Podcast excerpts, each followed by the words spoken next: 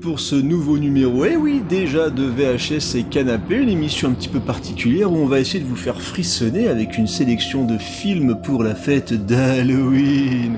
Vous savez, la fête des morts, les citrouilles, tout ça, tout ça, Michael Myers, euh, John Carpenter, et oui on a déjà mis quelques petites références plutôt sympas, mais on ne parlera pas justement de films euh, connus, de grands films, on va essayer d'aller vers des chemins un petit peu détournés, de vous proposer des choses un petit peu plus mystérieuses, un petit peu moins connues connu du grand public.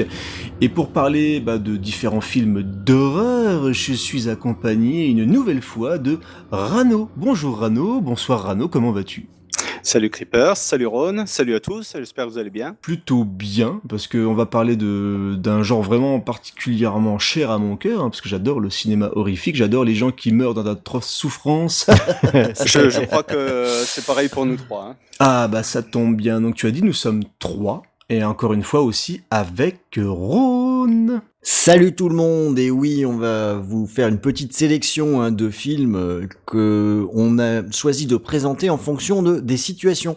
Ça va dépendre un petit peu pour Halloween. Et eh ben euh, si vous êtes avec des potes, avec votre femme, avec vos enfants, avec avec un cheval, avec un non on n'a pas fait la catégorie avec un cheval. Le, le, cheval mais ça m'aurait intéressé de voir la sélection de films avec un cheval. On aurait pu aller très loin.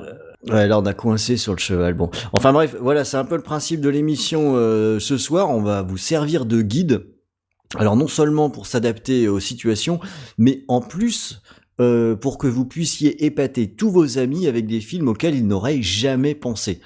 Challenge. Ouais, je m'avance un peu, peut-être, on va voir. Ah mais un gros gros challenge, ça se trouve aujourd'hui. Ouais, bah écoute mec, c'est super connu ton film. Ouais, et là, bon, et là, euh, Ron, t'auras la loose parce que nous, nous, on a juste dit qu'on allait présenter des films comme ça, tranquille. Euh, c'est vrai.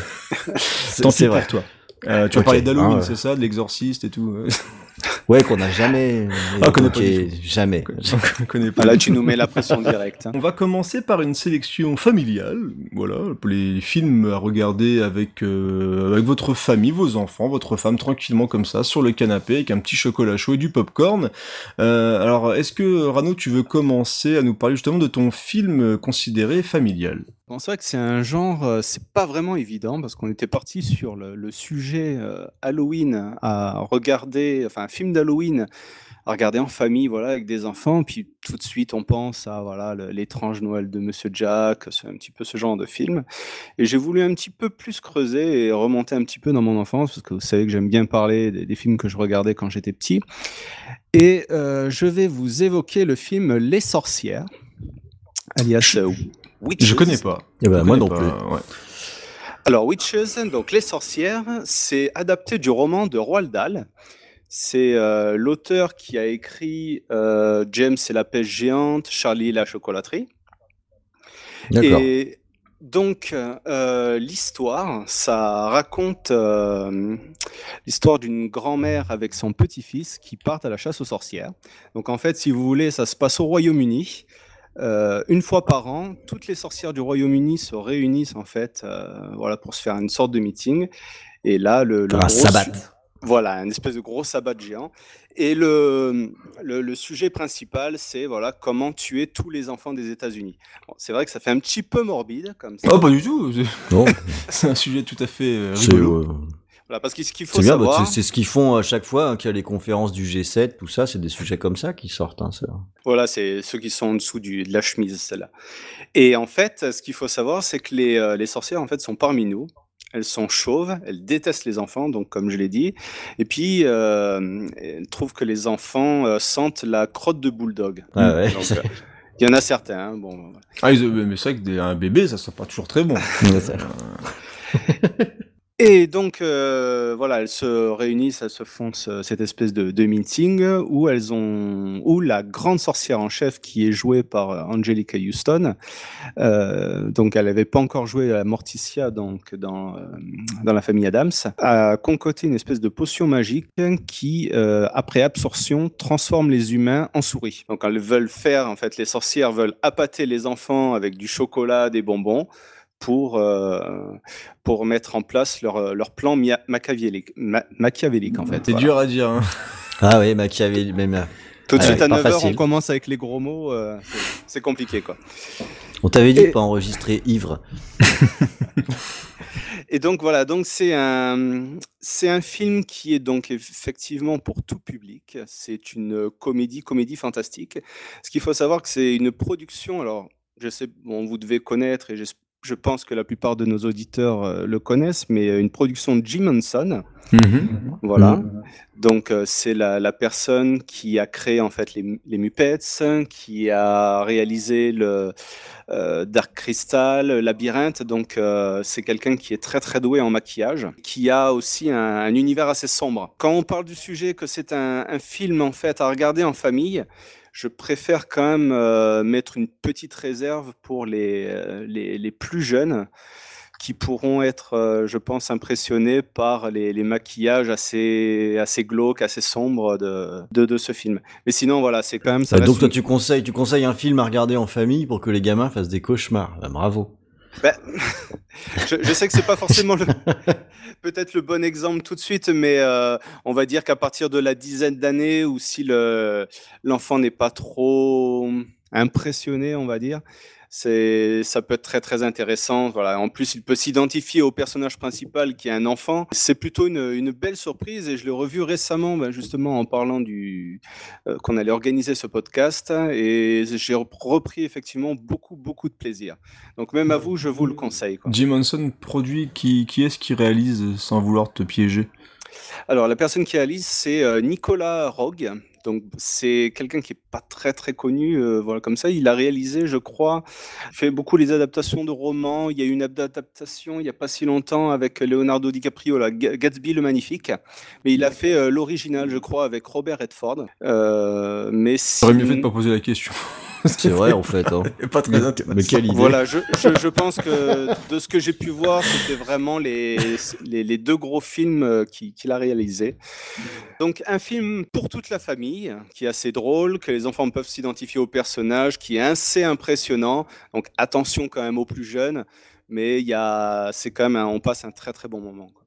Par rapport à une famille Adams, c'est à peu près raccord. Il y a aussi de l'humour noir comme ça, où on est, euh, c'est quel type de film quand même? On est sur quelque chose de qui se veut sérieux, un peu merveilleux, un peu un peu rigolo. on est vraiment quand même dans quelque chose d'assez noir. Ça a l'air quand même assez noir au final euh, comme film. Bah, on reste sur une comédie, comédie fantastique quoi. Hein. C'est c'est surtout euh, quand je dis que c'est sombre et inquiétant, c'est surtout au niveau du maquillage. Voilà, on a, bien le portrait de la, sorcière en chef avec le long nez pointu, un aspect vraiment mais assez repoussant quoi qui a vraiment été euh, voilà elle était remarquablement maquillée mais derrière c'est voilà c'est vraiment une comédie d'aventure et voilà il y a il y a le personnage de il y a Rowan Atkinson qui a l'habitude de jouer Mr Bean qui joue dans ce film donc apporte une petite touche comique aussi. On est plus voilà dans une, euh, une comédie euh, fantastique d'aventure. Euh, voilà, je, je, conseille quand même aux gens qui veulent le voir avec les enfants de regarder un petit peu euh, des, des, images sur YouTube pour voir si ça peut pas impressionner les plus jeunes mais ça reste euh, tout public, assez drôle. Euh, et puis même à, vous deux, je vous le conseille. Hein, voilà, et même de lire le, bouquin. C'est un bouquin que j'avais lu euh, lorsque j'étais au collège, donc qui s'appelle Sacrée sorcière. Et les, que ce soit le livre ou le film, ce, voilà, ce sont deux médias qui sont vraiment formidables. From the incredible imagination of Jim Henson and director Nicholas Rogue. comes a fascinating new fantasy adventure. The Witches. For when a little boy accidentally stumbles into their secret world, he finds they've got a lot more power than he ever imagined.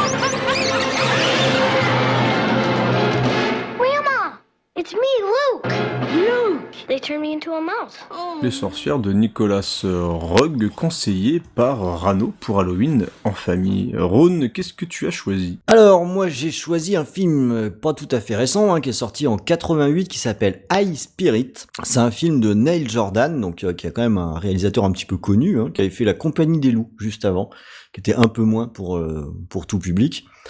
Et euh, c'est une histoire de, de château euh, hanté, un gars c'est en Écosse si je me trompe pas parce que je l'ai vu il y a assez longtemps quand même, qui décide de transformer son château plus ou moins en parc d'attractions, de jouer sur le fait qu'il y a des fantômes, etc. Et bien sûr, aux surprises, il s'avère qu'il y a des fantômes. Ça c'est plutôt pratique.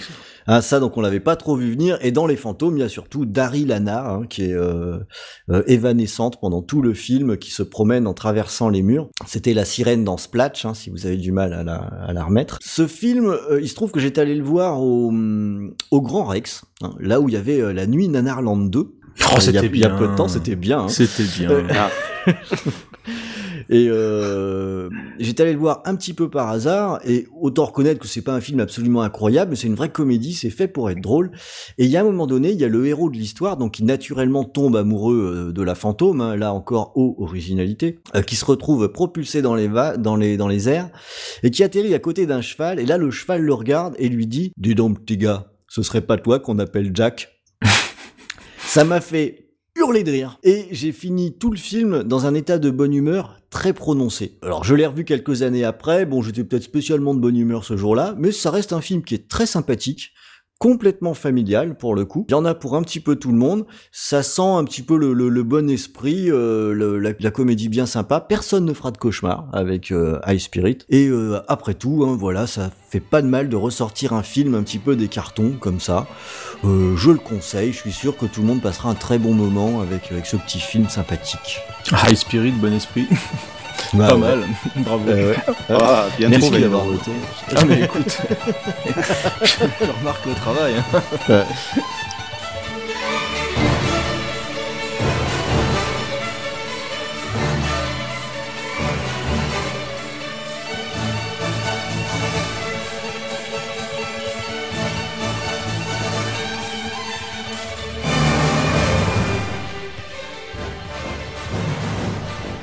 Plutôt que de faire le malin, bah, parle-nous de ton film.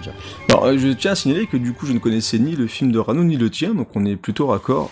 pour l'instant, on a bon, donc. Ouais. On, donc, parle de films qui surprennent. Ah, juste une, euh, une petite précision sur High Spirit, que c'est, euh, je l'ai vu il y a pas si longtemps, peut-être l'année dernière, et c'est un des premiers rôles de, Liam Neeson. Est-ce qu'il casse des bras déjà de roumain dans... c'est pas encore. il est un peu comme le vin, quoi. plus, il casse des bras de roumain fantôme. Plus il devient costaud, quoi. bon, bon chance. euh, alors moi je pense que du coup il est un petit peu plus connu parce qu'il est sorti il y a pas si longtemps mais je crois pas qu'il ait marché tant que ça. Euh, c'est Paranorman. Euh, du studio Laika, qui est un studio qui que j'aime beaucoup parce qu'ils ont aussi fait le film Coraline. Euh, donc ah ils sont très très doués dans les films en stop motion. Vous savez les films en image par image, euh, un petit peu la Wallace et Gromit, etc. Et donc là on est vraiment dans le film vraiment d'animation. Donc forcément on est dans le, cadre familial, mais on est dans l'univers bah, un petit peu des morts vivants, puisque donc Norman, le, le jeune garçon du, du, héros du film, a la capacité de voir les esprits et à un, certain moment du film, bah, on va lui faire comprendre entre guillemets que bah y a quelque chose de très très grave qui va se passer dans la ville et il va essayer de, de faire équipe avec deux trois jeunes comme ça de son village pour pouvoir euh, contrer cette malédiction qui va euh, faire remonter les morts euh, chez les vivants et commencer à vouloir grignoter un petit peu tout le monde. Alors c'est c'est à la fois, alors ce qui est très intéressant avec ce film-là, un petit peu comme Coraline justement, c'est qu'on est dans un univers un petit peu de avec beaucoup d'humour noir. Il y a beaucoup de mmh. références au cinéma horrifique, c'est technique hyper réussi. Moi, je trouve que vraiment le film visuellement, que ce soit en termes de mise en scène, de décor, d'animation, c'est une pure merveille. C'est vraiment une tuerie à ce niveau-là. Et ils se sont complètement lâchés au niveau du design des personnages, des monstres.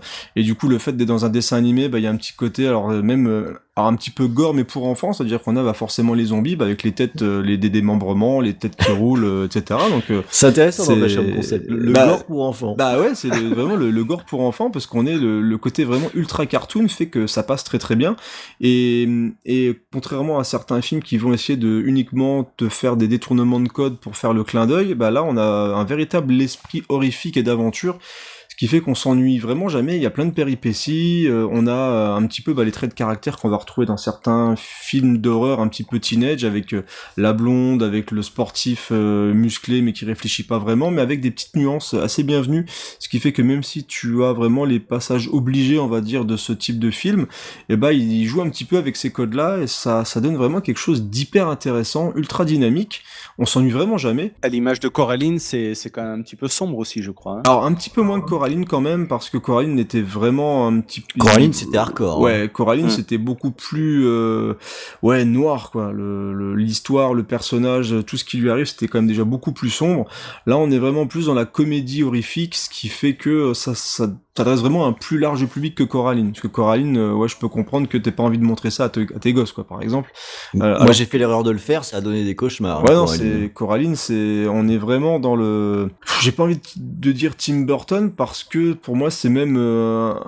Alors si le Tim Burton de l'époque de d'Edouard Romain d'Argent, par exemple, au niveau. Ouais, c'est ça. Il y a pas, il y a, pas que Tim Burton non plus. Henri Selick, non bah, c'est pour ça qu'on est dans. Ouais, c'est ça, c'est Henri Selick et c'est pour ça que la, la comparaison Tim Burton, c'est le raccourci le plus simple pour euh, pour que les gens puissent comprendre un peu dans quel dans quel genre on va. Euh, D'ailleurs, ouais, Henri Selick qui avait fait la originale de Monsieur Jack aussi, si je dis pas de bêtises. Et c'est quelqu'un d'extrêmement doué. Et le studio Laika, en plus, est, revenu il y a pas si longtemps que ça avec Kubo, qui est aussi une autre merveille d'animation. Ah oui. Et Paranorman, moi, je vous le, ouais, je vous le conseille vraiment parce que que ce soit en termes de technique, en termes de, vraiment de, de rythme et d'aventure, bah, c'est un, un, très bon film d'horreur pour euh, pour le grand public. Voilà.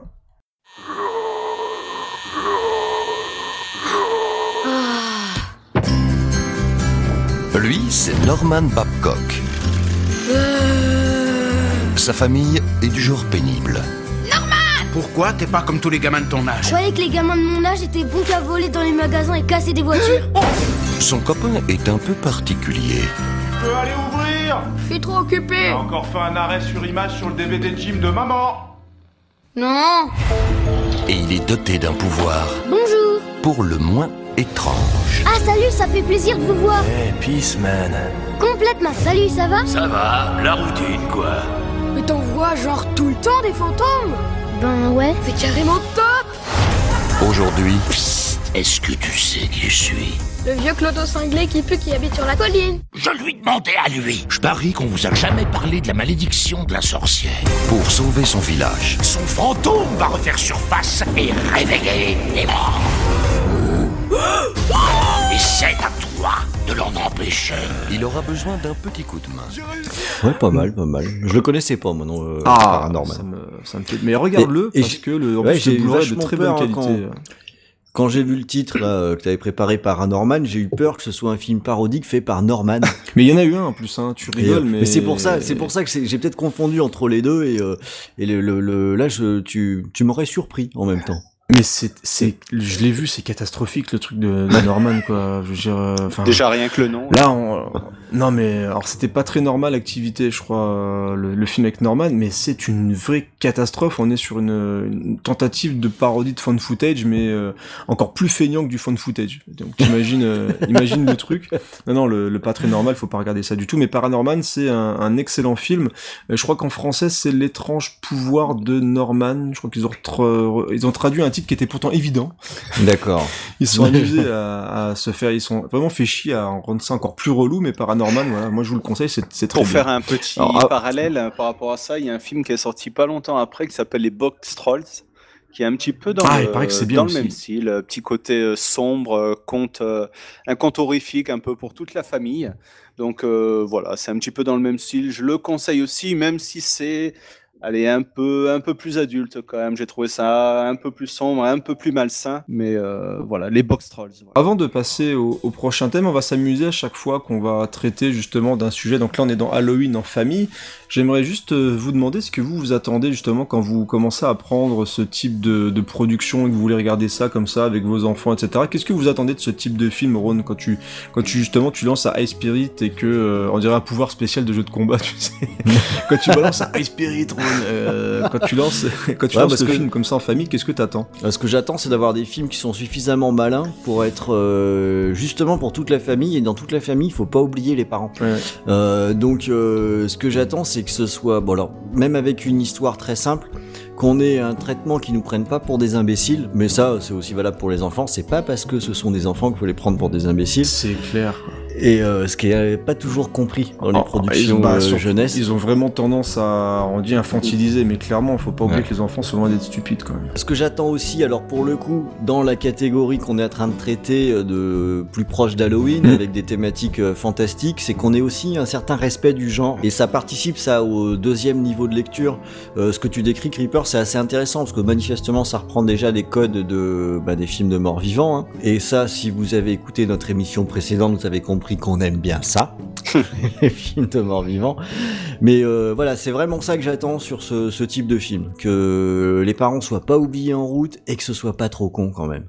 Euh, ben, je rejoins un petit peu Ron, et puis bon, on peut préciser aussi, euh, c'est vrai que je fais souvent confiance un petit peu à, voilà, comme je parlais de, des, sorcières, mais voilà, si souvent si c'est des adaptations de livres, de, BD, on a peut-être plus tendance à faire, euh, à faire confiance, mais on voit que c'est une, une brèche dans laquelle beaucoup de studios commencent à, à, s'engouffrer. Par exemple, euh, le, le nouveau euh, Pixar, la Coco, je crois, c'est ça le, le nom. Coco, c'est ça. Euh, Voilà, donc il y a, voilà, les, les studios ont compris, comme disait Ron, que les gamins sont, sont pas bêtes et qu'il faut commencer à, à traiter, mais d'une certaine manière, l'évocation de, de la mort et, et euh, des trucs qui sont pas forcément très drôles. Euh, J'avais dans, j'avais listé un, un autre film que je peux vous conseiller que j'ai vraiment beaucoup adoré et qui semble avoir Attention, beaucoup tu vas de- tricher toi, tu. Ouais, il est, il est- il tu- est tu- malin. tu- hein. il triche là, Ouais, ça, tu déjà, glissé un. Elle est euh, je- par hein, catégorie. Ah, euh. mais je croyais que vous alliez même pas en, faire gaffe. Mais... Ah non, mais il nous prend pour des Non, cons. pour l'instant, ouais, tu m'as en plus, ouais. Non mais c'est gratuit, c'est offert par la maison. Je sais que les auditeurs ils aiment bien Ah, ça. donc crois pas, quoi. On Voilà, va nous faire une émission de 3 heures. Si l'émission dure longtemps, ce sera de la faute à Rano. hein. non, non, de non, Rano. ça- non, vous savez pas. Mais euh, voilà, c'est la légende de Manolo. euh, voilà que je vous conseille aussi, qui est un, qui est un très très bon film et qui euh, voilà qui, qui traite de, de, de, de la mort, euh, mais voilà qui prend pas, comme disait Ron, voilà les, les enfants pour des imbéciles. C'est une, une vraie comédie et voilà qui est beaucoup de beaucoup d'attachement, beaucoup d'espoir. Donc voilà. Allez, on va passer à une catégorie que j'aime bien de base parce que le film dont Ouais. je vais vous parler, bah, je l'aime bien, ça c'est cool. C'est Halloween entre potes. Vous savez, le, Oui. le Ah. film un peu. alors, moi, je pense qu'on vise vraiment le, le cinéma un peu gras, le cinéma un peu plus. On se met des coups de coude, on se fend la gueule, on boit des bières, on commande les pizzas et, et on s'éclate devant une belle prod bien bis. Euh, déjà, je vais commencer. Je vais garder la parole parce que euh, Allez, parce que c'est comme En ça. plus, t'as du lourd. Parce que je suis le taulier et que je l'ai regardé ce matin, ce film, en buvant mon cacao, donc rien à voir avec ce que je viens de décrire. Et je pense qu'on adore tous en plus. Le cacao, je pense que tout le monde adore le cacao. Euh, donc ouais, rien à voir avec la bière euh, et les chips, malheureusement. C'est Flic ou Zombie. Waouh Ah. Wow, Dead Heat, un film de Mark Goldblatt, euh, réalisateur entre autres de Punisher, que j'aime aussi beaucoup, euh, le vieux Punisher avec Dolph Lundgren, ancien monteur qui a participé à Terminator 2 entre autres, enfin bref. Flic ou Zombie, bah, c'est très chouette. Euh, c'est très chouette, c'est avec euh, Treat Williams et je ne me rappelle plus du nom du, de son acolyte qui en fait des tétratonnes euh, dans, dans ce film.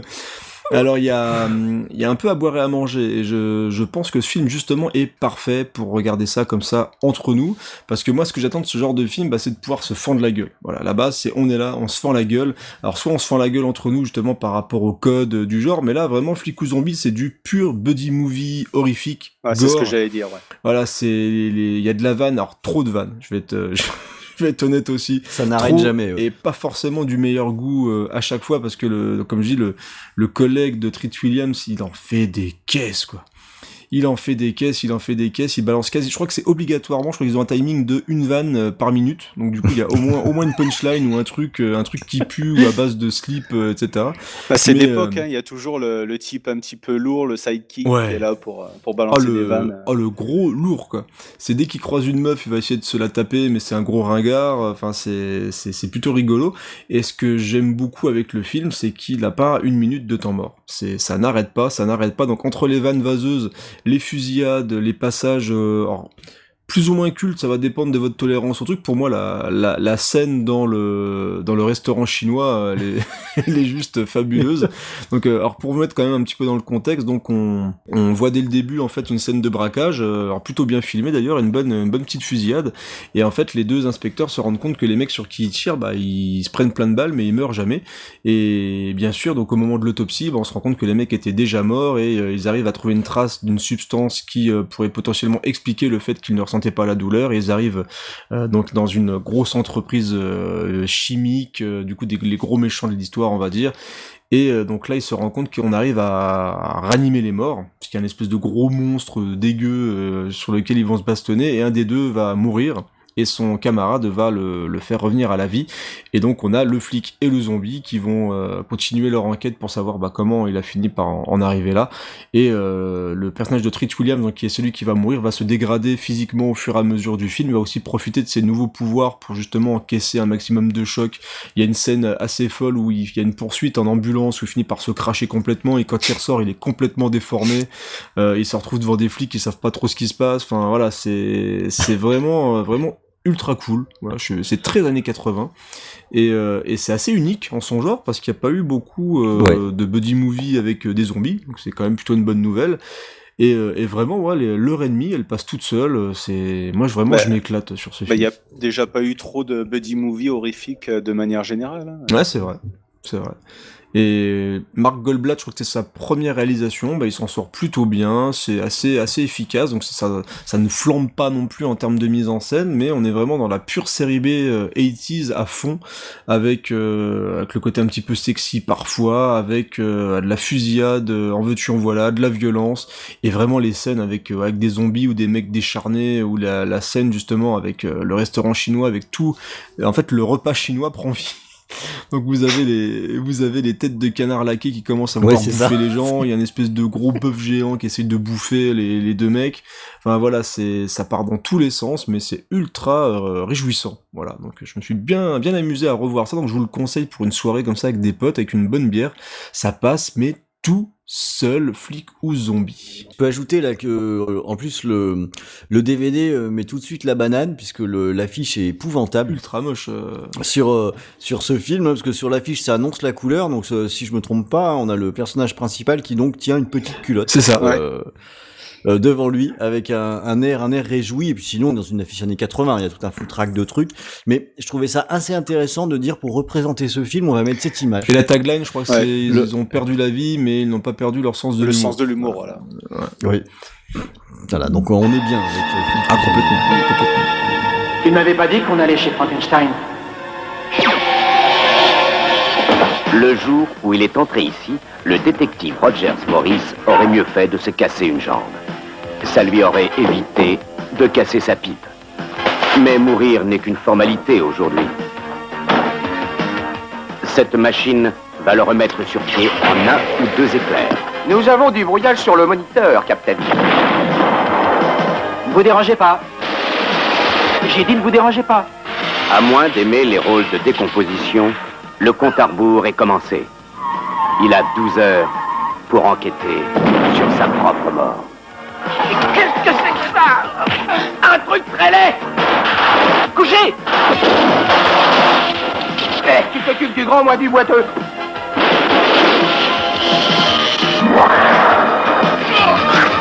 J'en sors, je deviens végétarien. C'est pas le moment de s'amuser. Veux-tu lâcher ça Et dis-moi, tu veux qu'on l'enrobe de sauce Il y a un sacré ménage à faire. Ah si Ils ont perdu la vie par le sens de l'humour. Flic ou zombie. Il nous reste peu de temps. Flic ou zombie, il faut choisir. Qui va enchaîner avec son film pour les potes? Tiens bah Ron, je te- t'as l'air bien chaud et en plus j'aime bien le film Ah ouais. que tu vas présenter en plus. Ouais, ouais, moi c'est ma, ma catégorie préférée, hein, parce que là on en parle pour Halloween, mais en fait ça pourrait être euh, n'importe quelle soirée entre potes, quoi. Donc euh, pour trouver le bon film, faut un film qui est si possible euh, un petit peu débile, ou en tout cas qui est fortement réjouissant au minimum. Euh, qui va pas chercher trop loin, où il y a beaucoup de fun. Et euh, ce que je vous propose, moi, c'est qu'on se regarde La main qui tue. Ah, Sympa ça. C'est un, c'est un, un film qui est sorti en 99 hein, euh, et c'est euh, Ronman Flender qui a fait ça. Alors me demandez pas ce qu'il a fait d'autre, euh, déjà parce que j'ai pas regardé, son nom me dit pas grand chose. Euh, et euh, voilà, c'est un film qui a un petit peu tous les ingrédients, hein, qui va raconter l'histoire d'un mec, euh, d'un jeune adolescent qui est euh, dès le départ comprend tout de suite en antipathie, c'est un, un connard euh, 4K. Ah, c'est un glandeur. hein. C'est- qui passe son temps à donc à regarder euh, la télé et à fumer des joints. C'est un peu euh, sa conception de la vie. Et en fait, euh, comme il est très oisif, euh, il y a un démon qui prend possession de sa main et sa main qui se met à tuer euh, partout euh, autour de lui. Euh, un petit peu comme dans Evil Dead 2, hein, qu'on aurait pu aussi conseiller, mais bon, que celui-là, tout le monde avait vu venir. On n'allait pas, le proposer. Euh, et ça nous donne des, un, un enchaînement complètement invraisemblable de, de, de scènes. Il se bat contre sa propre main, bien sûr, sa main qui euh, assassine ses parents. Il lui faut deux ou trois jours pour se rendre compte que ses parents sont morts, pour dire comme il est très concerné. Euh, il a deux copains qui vont pas tarder à mourir, l'un décapité euh, qui va essayer de recoller sa tête avec du scotch, un autre qui meurt avec une bouteille de, de, de bière enfoncée dans le front, et bouteille qui va garder tout le film. Euh, ces deux copains, deux grands glandeurs, ayant décidé de ne pas aller au paradis parce que fallait attendre, ça les faisait chier, donc ils sont revenus. Et euh, à noter que c'est pareil, un peu comme dans Flic aux zombies, ils pourrissent aussi au fur et à mesure, ils deviennent Ouais, dégueulasses. c'est ça. euh, ça donne des situations assez cocasses, c'est plutôt, plutôt pas mal. et euh, à noter dans, dans, dans ce film en plus qu'il y a euh, Jessica Alba Ouais. euh, qui Pardon. était euh, qui- voilà hein, qui était qui était toute jeune en 1999 Ouais. là et à vrai dire même quand euh, parce que là je l'ai refait le film euh, ce week-end j'aime bien me le refaire de temps en temps le euh, quand on la voit la première fois on se dit mais euh, en fait faut faut pas trop se dire qu'elle est jolie parce qu'elle doit avoir 16 ans là c'est c'est pour ça que c'est un j'ai peu dit- malsain, c'est ça que j'ai dit, ouais. c'est ça que j'ai dit pardon, quoi. J'ai c'est un peu limite elle a l'air vraiment toute Mais jeune c'est un, mais c'est un casting, euh, c'était un petit peu un casting pas de jeunes stars en devenir, mais il y avait aussi Devon Sawa, je crois qui joue le personnage Ouais, principal, quand- qui avait percé avec euh, Destination Finale. Il a eu son heure de gloire et Euh, après on l'a ouais, quasiment sur deux films, ouais. ça. En attendant, donc euh, la, la main qui tue, c'est vraiment le cocktail idéal pour la soirée entre potes. C'est vulgaire, euh, c'est débile, c'est gore. c'est hein. gore, exactement. Ouais, c'est assez gore. Euh, c'est gore, c'est souvent drôle, euh, drôle pour de vrai, avec des vraies vannes qui, qui portent, qui sont vraiment marrantes. Euh, donc une heure et demie qui passe à la vitesse de l'éclair, euh, voilà. Super Et je film. me- je me souviens que c'était un film qui, qui était quand même assez reconnu à l'époque. quoi. Euh, La main qui tue, on en parlait comme un, un bon film gore, et c'est vrai que je l'ai pas revu depuis, euh, depuis une dizaine d'années là. Donc, euh, C'était une bonne surprise Ouais. et je crois pas avoir vu de DVD en plus passer. Moi j'avais la VHS à l'époque Ah bah j'ai le euh, DVD. de ce film-là. ouais. Et, euh, et je crois que c'était... Moi il m'avait fait du bien à l'époque parce qu'il est- il sortait un peu dans une vague de slasher qu'on avait déjà vu 20 milliards de Tout fois. fait. Et euh, on enchaînait les Scream, les Souviens-toi de l'été dernier, les Urban Legends, enfin, tout, tout ce qui était slasher un peu sans saveur. Et là, d'un seul coup, t'avais ce, cette belle petite péloche euh, bien cradingue, parce que vraiment, en plus, généralement, les slashers étaient un petit peu timides à ce niveau-là. Et là, on avait quand même des scènes bien gore, on avait du fun, on avait un petit peu de cul. Enfin, voilà, c'était... Ah, c'était surtout que à l'époque où c'était- c'était cool. c'était surtout que c'était très drôle, je crois.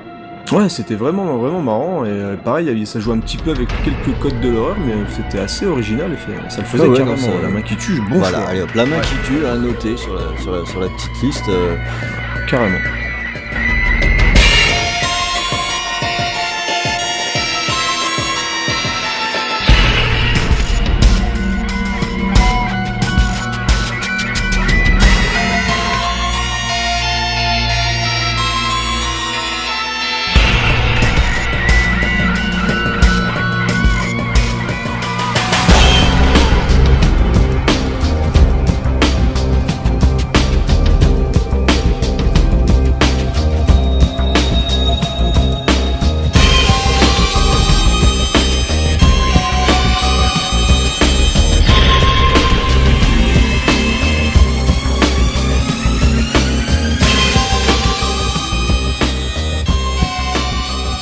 Et puis on va peut-être attaquer avec le, le, le film de, de Rano, qui marche toujours bien entre copains.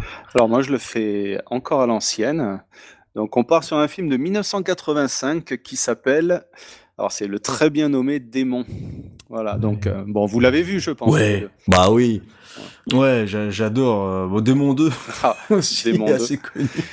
Mais Démon, euh, Lamberto Bava, c'est ça Voilà, c'est Lamberto Bava, c'est le, le fils de Mario Bava, voilà, pour le pour Il a pas le même talent. Ouais. Bah attends, il y a quand même Ar- il y a quand même Argento qui est dans la prod hein, sur euh, Démon, hein, où je me demande même s'il est pas scénariste. Donc. Alors, On, on trouve des photos sur internet où ils sont en train de bosser tous les deux sur le film, donc euh, je pense qu'il y a participé un petit peu quand même. Mais euh, Lamberto Bava, il a réalisé donc euh, Apocalypse euh, dans l'aube rouge, je crois. Enfin, c'est un film de, de monstres euh, marins. Et puis, euh, bah, un petit peu moins, euh, mais vous connaissez euh, sûrement, c'est La caverne de la rose d'or. Et puis ça doit passer en fait, je crois, tous les tous les Noëls sur M6. Ah, je connais pas du Vous tout. connaissez pas, c'est un truc un petit peu d'heroic fantasy. Bon, ça a été fait avec trois roubles, mais ça, ça a l'habitude de passer toutes les années. Je sais pas pourquoi. Ah, bah, Ça dure à peu près 6 heures, mais bon, voilà. Euh, donc ça c'était pour l'anecdote. Euh, pour en revenir au film, euh, c'est voilà, c'est un vrai film gore. Voilà. Si vous recherchez vraiment un film gore à regarder entre potes, euh, voilà, vous pouvez regarder celui-là. Ça raconte en fait euh, l'histoire de deux amis qui vont, euh, qui sont abordés en fait par un type avec un masque étrange dans le métro. Euh, ils sont invités à l'avant-première d'un film dans un nouveau cinéma qui a ouvert dans leur ville. Et euh, voilà, bon, elles n'ont vraiment pas d'idée de l'ouverture de ce cinéma, de quel film il s'agit, mais bon, elles décident d'y aller. C'est un film d'horreur, voilà. Et en fait, tout ce qui commence à se passer à l'écran un espèce d'effet euh, négatif en fait sur les spectateurs du, du film qui commence à se transformer euh, ben, plus ou moins en zombie quoi voilà donc il y a quand même des effets gore où il y a une femme qui se regarde devant le miroir, qui commence à se gratter un petit peu comme ça le visage. Il y y a la peau qui tombe. Alors je sais plus, je crois qu'elle perd. Y a, voilà, elle se transforme en fait en démon. Il y a les, les ongles qui sont en train de tomber. Il y a d'autres ongles qui poussent en dessous. C'est vraiment dégueulasse. Il y a, y a du pu. Enfin c'est voilà, si vous recherchez un truc vraiment gore, vous êtes tombé dessus. Le, le film se, on va dire, se poursuit dans une sorte de, de huis clos et finit en fait sur une sorte de, de grosse scène d'action. C'est un massacre, la fin. Voilà. C'est un, sacré Voilà, on bordel. va, on va pas trop trop en dévoiler, mais ce que ce qu'on peut vous dire d'em- d'emblée, c'est euh, rester après le générique, quoi. Enfin, ou du moins au début du générique, il y a une, une petite surprise qui, euh, même à l'époque, Spider-Man. euh, Spider-Man. ah peut-être, mais on Man, veut rien puis- dire, on ne veut rien dire. Mais voilà, il y a une petite surprise, bon, euh, ce qui est assez rigolote, mais euh, c'est c'est vraiment plutôt sympa. Mais voilà, c'est pour un film. euh, euh, Avec toi, je N'importe quoi. pour un film. avec tout. Mais voilà, c'est vraiment un film que je conseille et que je regarde peut-être une fois par an. Voilà, c'est une grosse recommandation. Quoi. De toute façon, les films italiens euh, des années 80 pour les soirs entre potes, je pense qu'il y en a une paire qu'on pourrait euh, qu'on pourrait rajouter tellement c'est ça passe crème. hein, Il y, a, ça. il y a de quoi faire une émission. Hein. À noter d'ailleurs que dans la liste que tu avais faite, euh, Rano, il y a Street Trash à regarder juste pour son affiche qui est juste magnifique, euh, avec un monstre, enfin un, mec qui fond en fait de fluo qui sort des chiottes. Enfin, c'est un film qui m'avait marqué vraiment rien que pour ça. C'était c'était assez cool. Euh, Street Trash, voilà, si vous voulez, euh, par curiosité, c'est plutôt sympathique. euh, Trash,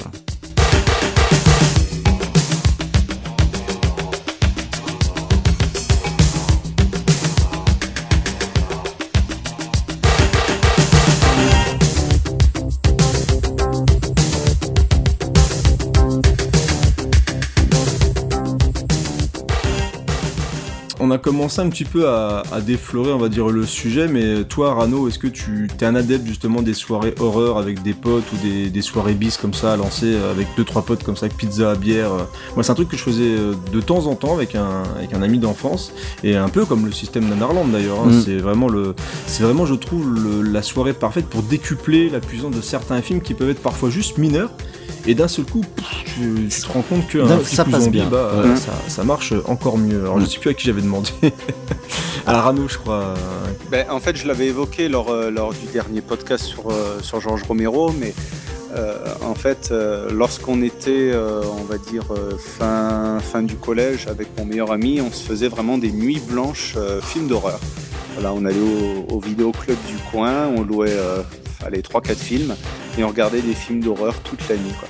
c'est quelque chose qu'on peut plus trop refaire maintenant parce que je sais pas si on arrivera à tenir jusqu'à 3 ou 4 heures du matin.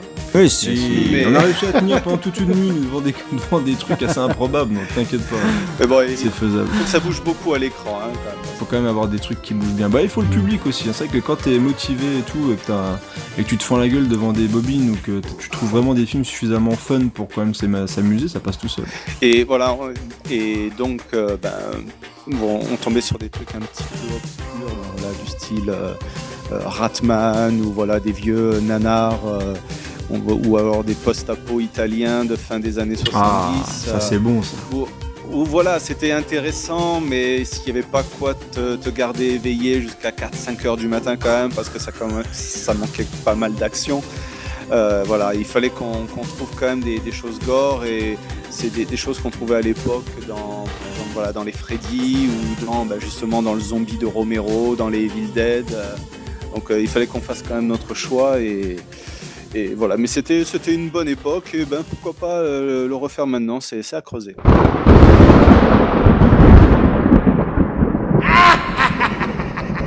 Parlait du cadre idéal où on est avec des amis qui aiment le cinéma d'horreur. C'est ça, faut les, faut les clients. Malheureusement, parfois la vie est triste et on est entouré de gens qui n'ont pas de goût. on est obligé de détourner la chose pour essayer de leur imposer des films d'horreur quand même, même si pour eux ce ne sont pas des films d'horreur. Donc on a des amis qui n'aiment pas le cinéma horrifique. Et là on peut faire un gros Oh, oh non, les pauvres. Donc, ah oui, parce qu'ils sont aussi un peu morts à l'intérieur, ces gens-là. Donc on a. Mais on est là pour ça, pour leur faire découvrir. Exactement, on est là pour faire, euh, pour pouvoir vous aider justement dans ces soirées un petit peu tristes, euh, et on va vous donner une sélection de films faits pour des gens qui n'aiment pas le cinéma d'horreur. Et je vais donner la parole à Aaron, qui encore une fois a fait le choix d'un très bon film.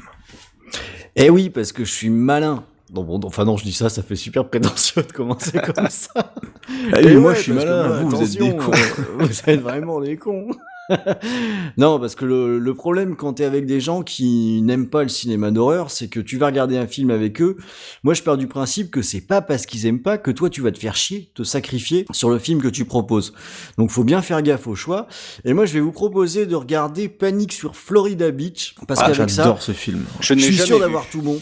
C'est euh, Joe et Dante qui est derrière la caméra, donc on est assuré qu'on va avoir un truc un petit peu croustillant. Et en plus, c'est avec John Goodman. Hein, moi, je, je sais pas s'il a pu faire quelque chose de mauvais dans sa vie, cet homme. Euh, même... Si j'ai vu King Kong avec lui. Euh, oui, mais les passages où il est, c'est bien. Oh, pff, oh, fanboy. Non, hein, je, parce je, que... je, dis ça comme ça. Je... Ah, parce que non, c'est peut-être les pires passages du film. mais euh, très...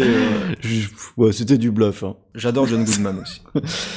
Et donc, alors, euh, Panique sur euh, Florida Beach, c'est une bonne vieille feinte puisque c'est un film qui n'est pas un film d'horreur, mais c'est un film qui parle de film d'horreur, puisque euh, ça se passe aux États-Unis pendant la crise des, des, missiles de Cuba. Donc il y avait une certaine pression. Et pendant ce temps-là, euh, on avait euh, John Goodman qui lui essayait absolument de montrer son nouveau film, donc un film d'horreur, en salle avec tous les espèces de trucs et astuces qu'avaient les. Euh, alors c'est un hommage à euh, William Castle, si je dis pas de bêtises, c'est-à-dire des cinéastes qui trouvaient tous des, des, trucs et astuces pour attirer absolument le, le, le maximum de spectateurs.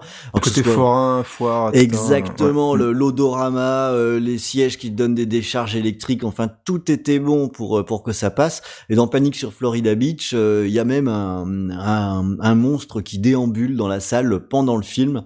Alors c'est une atmosphère qui est très particulière pendant ce film où on ressent à la fois euh, le l'angoisse de l'époque où les Américains y flippaient avec cette histoire de Cuba et en même temps ce côté, bah, comme tu l'as dit Creepers, qui est, qui est euh, très artisanal, le côté euh, forain, le côté euh, spectaculaire, le côté un petit peu escroquerie aussi. Ce que j'adore dans ce film, c'est qu'en fait, il montre à quel point le cinéma peut, euh, mine de rien, alors pas aider les gens, mais leur faire oublier un peu leur quotidien. C'est-à-dire que, oui. on, comme tu dis, on a vraiment deux, deux types d'ambiance dedans et la volonté, je pense, de, alors moi je dis Joe Dante, je sais pas, Joe, il y en a qui disent Joe Dante, etc. Enfin, Joe Dante, dans, avec ce film-là, montre à quel point le, le, pou, le pouvoir du cinéma et de tout ce qui est un peu bah, l'imagination euh, est, est, vraiment important et, et les gens ben, vont vont dans le cinéma justement pour frictionner, pour découvrir des choses qui pour ignorer un petit peu ce qui se passe en ce moment par rapport à la guerre froide et tout, les missiles et tout le bordel quoi. Donc euh, c'est un très beau film sur le cinéma mmh. en fait. Ouais. ouais. un très beau film de Joey Dante parce que moi je fais pas je fais je fais je fais pas des pâtes al dente quoi. ah pas bête. non, mais bon, euh, voilà. En tout cas, moi, ça. En plus, c'est un réal que j'adore, moi, personnellement. Bah euh, je, je, j'aime vraiment beaucoup sa filmographie. C'est un type qui a toujours eu un petit peu de mal à, à, peut-être faire ce qu'il voulait, mais il fait partie de ces rares réals qui baissent pas leur froc et qui font, euh, qui font ce qu'ils ont envie de faire. Donc, c'est un film qui a pas vraiment cartonné à sa sortie. Euh, qui est pas forcément le plus connu du monde, mais euh, je pense pas me tromper en disant qu'on peut pas être déçu en regardant euh, ce, ce, ce film-là. C'est vraiment un chouette film, quoi. Alors j'ai pas vu le film, mais euh, l'affiche, je vois à quoi elle ressemble, et puis euh, c'est vrai que comme tu disais, il y a il y a quand même, elle ressemble un petit peu à ces affiches de films qu'il y avait dans les années 50 avec des gros monstres là. Mais c'est ça. Voilà. Ça, c'est un truc de Camelot, quoi. Voilà, je pense qu'il y, y, a des grosses références et puis il y a un, un amour de cinéma de cette époque. Quoi. Et si tu l'as jamais vu, Rano, je te conseille, il y a eu, alors je sais pas si c'est encore facilement trouvable, mais il y a eu une très belle édition Blu-ray il, il y a, peu de temps, euh, et franchement, ça vaut le coup parce que la copie est vraiment magnifique et ça m'a permis vraiment de redécouvrir le film parce que je l'ai pas vu depuis très très très longtemps. Et euh, ouais, ce film c'est une petite merveille. Hein. C'est un petit chef-d'œuvre oublié euh, malheureusement et c'est une très belle sélection parce que c'est ça parle vraiment de ça. C'est-à-dire que ça parle un petit peu, bah, même, je crois qu'il y, y, a des jeunes qui veulent voir le film, peut-être les parents le déconseillent, enfin un truc comme ça. Ils font peut-être tout pour que le, le cinéma mm. ferme. mais c'est un, un, très très très beau film à découvrir clairement. J'ai un petit mot par rapport au sujet de à regarder avec des gens qui n'aiment pas le ça fonctionne très bien parce qu'on est sur un film qui est pas sur une tonalité gore, etc. Il y a la petite caution historique. Euh, qui vient se mettre euh, là-dedans. Donc euh, c'est un film qu'on peut assez facilement partager en ayant sur le canapé euh, des, des, des personnes qui sont assez réfractaires au style fantastique habituellement.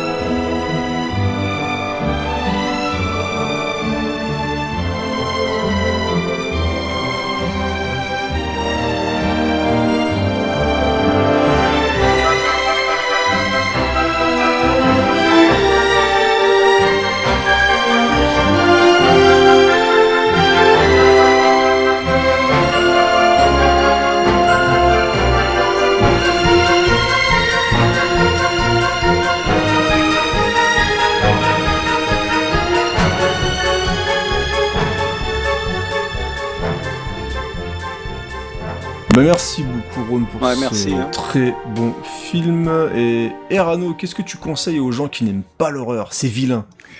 Oh ben pareil, je me suis creusé la tête et puis je me suis dit bon on va essayer de trouver quelque chose d'assez drôle, que on va essayer de chercher quelque chose de plus récent et je suis parti sur euh, Vampire en toute intimité. Voilà. Est-ce que vous l'avez vu celui-là? Non. Oui. Voilà. Oui, donc, oui. donc euh, un sur un... deux. C'est un film de, de 2014 et euh, de toute façon le, constat est très très simple. C'est euh, voilà, ce sont des vampires qui vivent en colocation. En fait, ça se passe de nos jours. Ça parle en fait de leurs conditions de vampires par rapport aux, aux événements de, la vie quotidienne. Voilà, donc euh, comment ils peuvent euh, allier leur vie de tous les jours par rapport à leurs conditions de vampire. Voilà, parce que bon, bah, d'un côté, il faut bien faire le ménage à la maison, il faut bien faire la vaisselle, voilà, et comment accueillir, ben, par exemple, les futurs repas. Donc, je parle de gens. Euh, ben, dans une maison propre, quoi. Voilà, par exemple. Moi, c'est un film qui m'a fait euh, beaucoup rire, qui est euh, très très anachronique, très drôle, qui, je pense, a une, une critique favorable de, toutes les personnes avec qui j'en ai parlé, et qui a par contre quelques détracteurs en fait sur la sur la VF. Euh, je sais pas ce que toi tu en penses, Ron. C'est pas là-dessus que j'ai des réserves, moi, spécialement. J'ai quelques petites réserves. Voilà. Donc pour info, en fait, la, la VF a été réalisée, enfin, a été euh, doublée par les, les, comédiens Nicolas et Bruno. sont en fait deux auteurs qui ont fait des sketchs à l'époque. Il y a une dizaine ou une quinzaine d'années sur Canal+, qui faisaient des, des, espèces de petits cours qui s'appelaient, euh, en fait, si vous voulez, c'était des, euh, des films publicitaires pour entreprises ou qui étaient détournés. Ah, les messages à caractère les informatif. messages à Ah oui. caractère informatif, voilà. C'était bien ça. Ah, c'était très bien ça. Voilà. et- C'était vraiment très très intéressant. Eh ben exactement, voilà, c'est ça. Et donc c'est avec les voix des personnages de cette époque, ils sont accompagnés de d'autres acteurs comme euh, Fred Testo, il y a Bruno Salomon, il y a Alexandre Astier, et ça accentue le, je trouve le, le côté comique, le, le côté dé- Ah, dérision du, de, de la chose. Et vu que bon voilà, ça, il y a un petit côté voilà, il y a, il y a, on va dire, il y a un vampire qui est un petit peu efféminé, il y en a un autre qui a une voix mais qui est très très poussée à l'extrême. C'est, c'est voilà, c'est des choses qui, qui, qui gênent pas mal de, de, personnes et qui, qui ne jurent que par la VO et qui trouvent la VF mais particulièrement dégueulasse. Donc bon, après moi j'ai adoré, mais voilà. Donc en tout cas, ça c'est un voilà, c'est une vraie comédie. Il y a une idée toutes les euh, deux minutes. C'est vraiment très très drôle.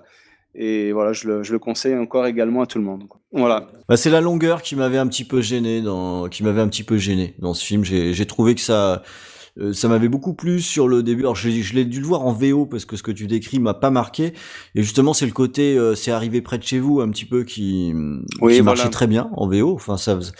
J'y avais pensé euh. J'ai trouvé ça un petit peu, un petit peu long. Par contre, Ah, mais ça m'a, de lassé f- au bout d'un moment. C'est un documentaire, c'est ça? C'est un faux reportage sur des vampires parce que Oui, voilà, c'est une sorte de chez vous, c'est un de- truc filmé. C'est une sorte de vie ma vie de, Ouais, de ça. vampire quoi. En fait, il y a un type qui est toujours à la caméra, les vampires parlent face caméra et et voilà, pour te donner un exemple, euh, euh, il y a le vampire qui amène une femme à la maison bon, bah, pour lui, mordre le cou évidemment et il lui dit euh, bon ben voilà, je mets un petit peu regarder des serviettes un petit peu par terre parce que ben voilà, la carotide, ça fait gicler pas mal de sang et ça dégueulasse toute la maison quoi. Et puis après mes mes, mes colocataires gueulent parce que je mets du sang partout. Vous voyez un petit peu le genre de, de, de, de gags qui, qui, m- qui mêlent un petit peu euh, la, la vie quotidienne et leurs conditions de vampire. Quoi. Bah écoutez, je, je ne connaissais absolument pas ce film.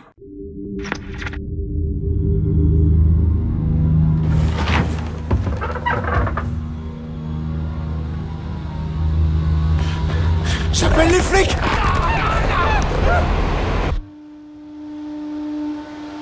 Donc quand l'aspirateur est en face de ton nom, c'est que c'est ton année pour passer l'aspirateur, tu vois Tu es un mec cool, mais tu ne fais pas ta part des corvées, voilà Si vous mettez quatre vampires dans une même maison, il y aura forcément un moment où ça va partir en cacahuète. Emmerich est un peu du genre pinailleur. C'était un dandy du 18e siècle. Regardez, il y a une tasse fantôme. Geoffroy, lui, a tendance à être un petit peu pervers. Bienvenue dans mon espace torture. Miguel, par contre, c'est vraiment le bad boys du groupe. On aime bien boire le sang des vierges parce que... parce que c'est cool. Le problème, c'est que depuis une centaine d'années, c'est devenu compliqué de rentrer dans les boîtes de nuit. Ça va les PD Non, c'est pas une soirée déguisée. Les gens ont souvent une fausse image des vampires, alors qu'en fait, euh, on est comme tout le monde. Bah, je m'appelle JC, je suis un vampire depuis deux mois. Je suis pote avec le patron, je peux vous faire entrer si vous voulez. Tu déconnes C'est juste une gigantesque folie Je suis un vampire. Un vampire Un vampire Il est tellement con. Putain, JC, pourquoi tu utilises pas la porte? Bah, je sais pas, j'aime bien voler. T'as fait venir un chasseur de Je l'ai vampires pas chez fait nous venir, je lui ai juste donné notre adresse. Non Tu es Mais je suis déjà mort Personne ne va manger les caméramans, à la limite celui-là, mais...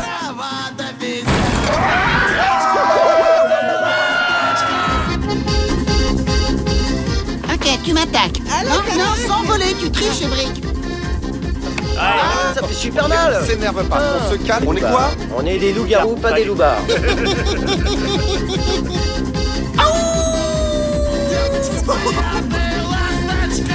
pour être un bon vampire, il faut déjà être naturellement sexy. Et toi, Creepers, alors Creepers, ton, ton choix, parce qu'il est un petit peu, il est un petit peu culotté, moi je trouve. Et d'autant plus que, enfin, tu vas nous expliquer, parce que moi j'ai fait l'essai de le regarder avec des gens qui aimaient pas l'horreur. et- Bah, Euh, Allez, vas-y. Comment je vais pouvoir parler de ça? Bah, En fait, je l'ai mis un peu. euh, je savais pas quoi mettre en fait dans cette catégorie-là parce que euh, les, dans les autres choix, ça me semblait euh, trop horreur pour ne pas être à conseiller pour des gens qui, qui aiment pas l'horreur en fait et. et donc, je vais vous parler donc de Rubber, de Quentin Dupieux, qui est. Alors moi, ça me fait toujours rire de parler de ce film-là parce qu'on me regarde toujours avec des yeux énormes et euh, je, je sais que ma femme l'a subi avec moi. Ah, le Ah, postulat, toi est- aussi alors. le postulat est original, en tout cas. Bah ouais, et moi en plus je l'aime bien ce film. Ouais, Ouais, ouais, vraiment. bah, moi aussi, Je crois qu'on en avait parlé en plus quand on s'était vu euh, Ouais. chez toi, euh, Rhône. Et donc Rubber, ça raconte donc l'histoire d'un d'un pneu tueur en série. Oui, pourquoi pas. Voilà. Et donc euh, nous, nous suivons donc une enquête euh, où ils essaient de, de rattraper donc un pneu, donc un pneu doué de d'intelligence et qui se déplace tout seul, donc juste un pneu, il y a rien à l'intérieur, c'est juste une, euh, un pneu. Donc le pneu il avance et quand il croise quelqu'un et qu'il a envie de le tuer, donc il se met à trembler.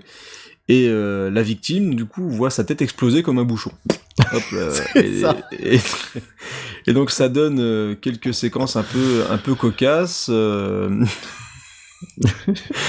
et, et notamment une scène assez assez bizarre où on voit le pneu regarder la télé par exemple donc il est dans le lit comme ça il regarde la télé et et, euh, et- je pense que j'ai tout dit normalement donc est-ce Ouais, que ça c'est puis c'est c'est un millier de scènes où t'as des des chants contre chants euh, qui sont sur le pneu comme si le pneu te regardait. euh, Ouais, c'est ça. En fait, ça joue vraiment sur le fait, voilà, on a, on a un pneu qui, qui tente des, enfin, on essaie de nous rendre le pneu menaçant. Et ce qui est fou avec Rubber, c'est qu'en plus, euh, c'est, bah, c'est plutôt bien filmé, quoi. Et Ah, c'est très bien filmé. Il y a une photo Ouais. absolument magnifique. Euh, les acteurs euh, jouent, jouent plutôt bien, donc on, on est sur une, une production française quand même, avec des acteurs américains. Et, et Quentin Dupieux, bah en fait, on est vraiment sur le film indé, donc qui peut partir. Alors moi, je peux comprendre que des gens trouvent ça un peu pédant ou euh, que ça se la raconte ou tout ce qu'on veut, mais moi, moi, je trouve pas en fait. Et, et je pense vraiment qu'une. Alors ma, la preuve, ma, ma femme aime bien les films d'horreur, mais elle a détesté Rubber, hein, donc il faut, faut Ouais. être quand même relativement ouvert. ouvert Après c'est compliqué hein Robert euh, le enfin Quentin Dupieux c'est un peu euh, faut déjà bien accepter des trucs comme euh, David Lynch hein, dans sa période perchée hein. Le film il s'ouvre quand même si je, tu vas me dire si je me trompe Creepers hein, sur euh, une voiture de police qui vient de on sait pas où et qui fait du slalom entre les chaises. Ouais. On sait pas pourquoi, on ne le- saura jamais pourquoi. Le, le début est bizarre. Ouais, et euh, pendant tout le film, il y a des spectateurs qui euh, observent du haut d'une colline ce qui se passe avec le pneu. En fait, c'est une sorte de mise en abîme. Enfin voilà, il y a des. En fait, il y a une sorte de film dans le film. Enfin, c'est c'est assez particulier, Rubber, mais on est. Alors, c'est un premier film. Si je crois que je dis pas de bêtises, que je crois que Quentin Dupieux, donc c'est Monsieur Oiseau, hein, pour ceux qui connaissent un petit peu, qui fait aussi de la musique à côté.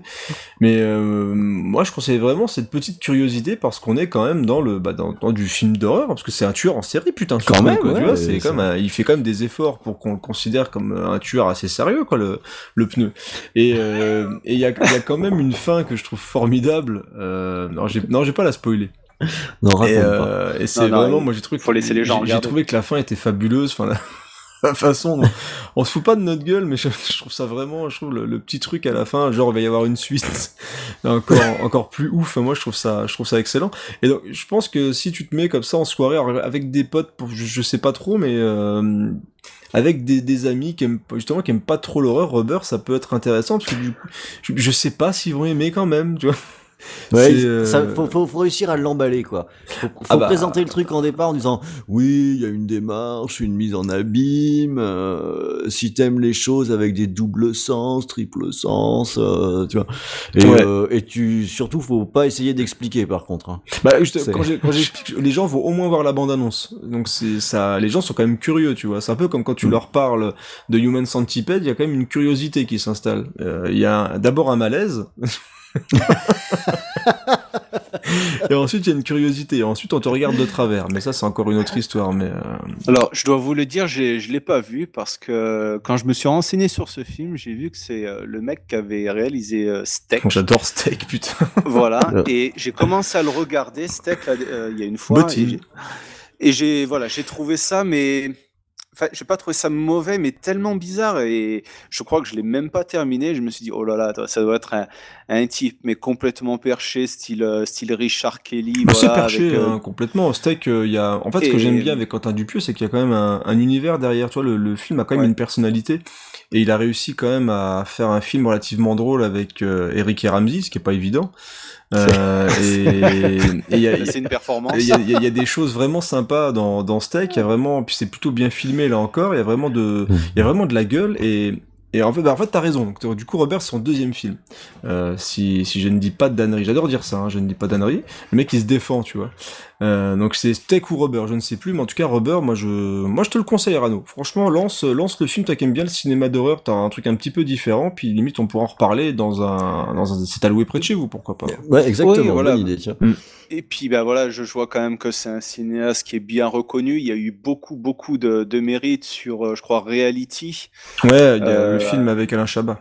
avec Alain Chabat, donc je me dis bon, c'est quand même un, réalisateur qui mérite qu'on s'y intéresse et à se plonger un petit peu dans, dans son univers. Quoi. Bah, au moins, il est unique, ce qui est, ce qui arrive pas, pas souvent non plus. Donc, euh, Robert, voilà, regardez ça avec des gens qui n'aiment pas l'horreur et regardez-les pendant que vous, pendant qu'ils regardent le film.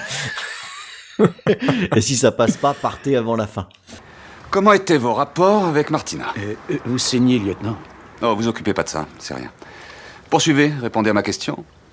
Euh, ben, Comme je vous l'ai déjà dit, euh, euh, on avait de bons rapports d'employeur à employé. Vous comprenez? Vous étiez content de son travail. Euh, Comme je vous l'ai dit tout à l'heure, oui. Vous n'avez euh, rien de particulier à signaler? Non. Étiez-vous en contact avec sa famille? Euh, J'ai rencontré son frère une fois, c'est tout, un type. Un peu obèse et on ne s'est pas vraiment parlé. D'accord. Savez-vous si Martina entretenait de bons rapports avec son frère obèse? Peut-être. Vous pensez que le frère obèse pourrait être directement ou indirectement impliqué dans la mort de Martina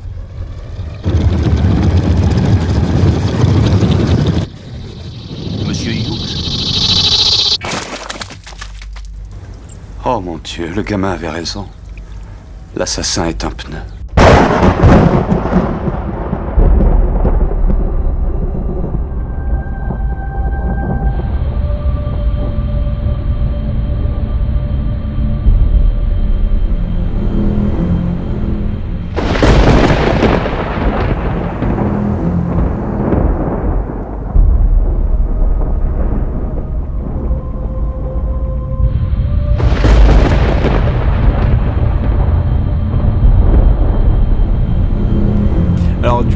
Aussi un test euh, parce que mine de rien quand vous regardez ça avec votre femme justement si elle reste votre femme après c'est que votre amour euh, est plutôt solide.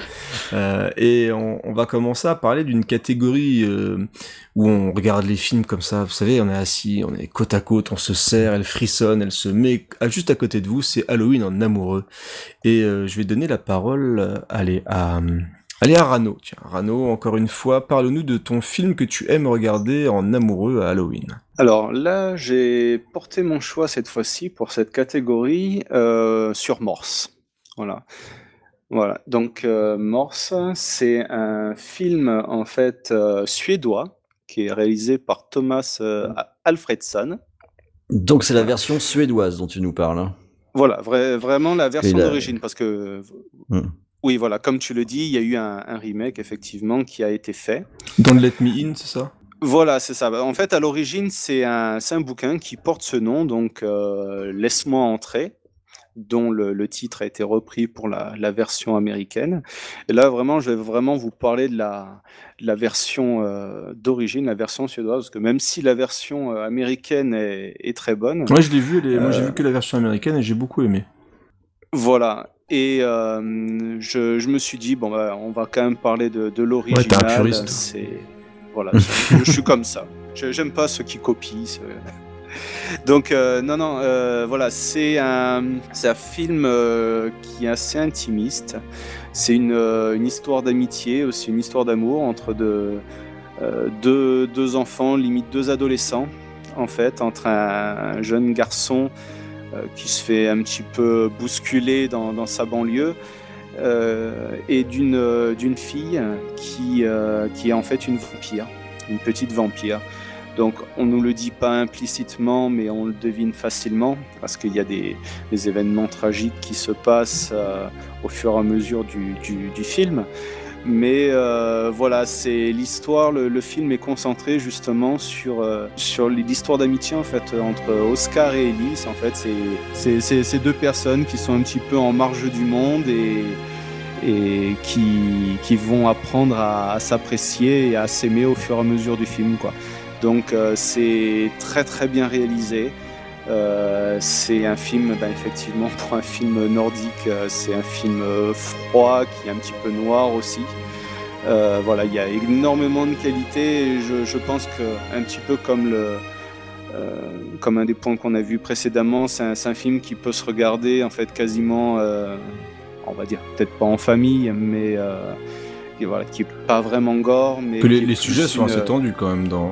Une, en famille, c'est chaud quand même. Hein, ouais. on, on, va dire un film dramatique euh, qui est pas vraiment gore, mais voilà qu'on peut regarder quand même avec sa compagne. Euh, Qu'est-ce qui fait justement que tu le regardes euh, Halloween à deux? Qu'est-ce qui fait que ce film-là te donne envie de le regarder en, en amoureux, par exemple? Bah, C'est ce, ce, que je disais, c'est surtout cette, cette histoire euh, qui est assez touchante entre ces deux personnages on se prend, on se prend d'affection, voilà, pour ce, ce, ce, petit garçon, que, comme je disais, qui se fait martyriser. Et, et voilà, c'est pas un film qui est fait pour rigoler, pour s'amuser. C'est voilà, c'est une, c'est un, un, drame urbain, comme on va dire. Il n'est pas et fait pour euh, emballer non plus. Ben. Ouais, si là, ouais, enfin, tu vois, moi j'ai ouais, ma petite a, liste y a un de... petit côté quand même. Euh... Ouais, parce que j'ai ma petite liste de films, moi, que, que je mets de côté pour euh, à l'occasion, il n'y a pas les gamins, etc. Qu'est-ce que je vais regarder avec ma femme? Et j'ai ma petite liste de films.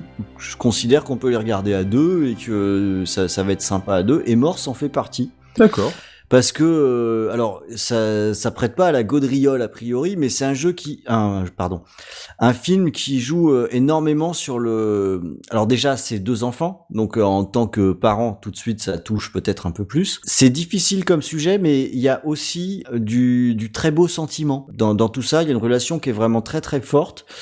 Et euh, en général les les dames elles aiment bien ça oui, voilà, c'est ces deux ça, enfants ça qui, qui sont un petit peu dans, dans, leur monde, quoi, qui ont chacun un petit peu. Ben, il y en a un qui est vachement timide, l'autre c'est une vampire, donc elle essaye un petit peu d'être en marge de la société, voilà. Donc euh, on, on, se prend d'affection pour eux, surtout qu'ils ben, qu sont entourés. Enfin, ils sont dans une banlieue, il y a beaucoup de brutes. Enfin, c'est euh, voilà, c'est quand même assez assez touchant. Et bah, après, c'est vrai que le sujet est un petit peu difficile à aborder. Enfin, on va dire Halloween en amoureux.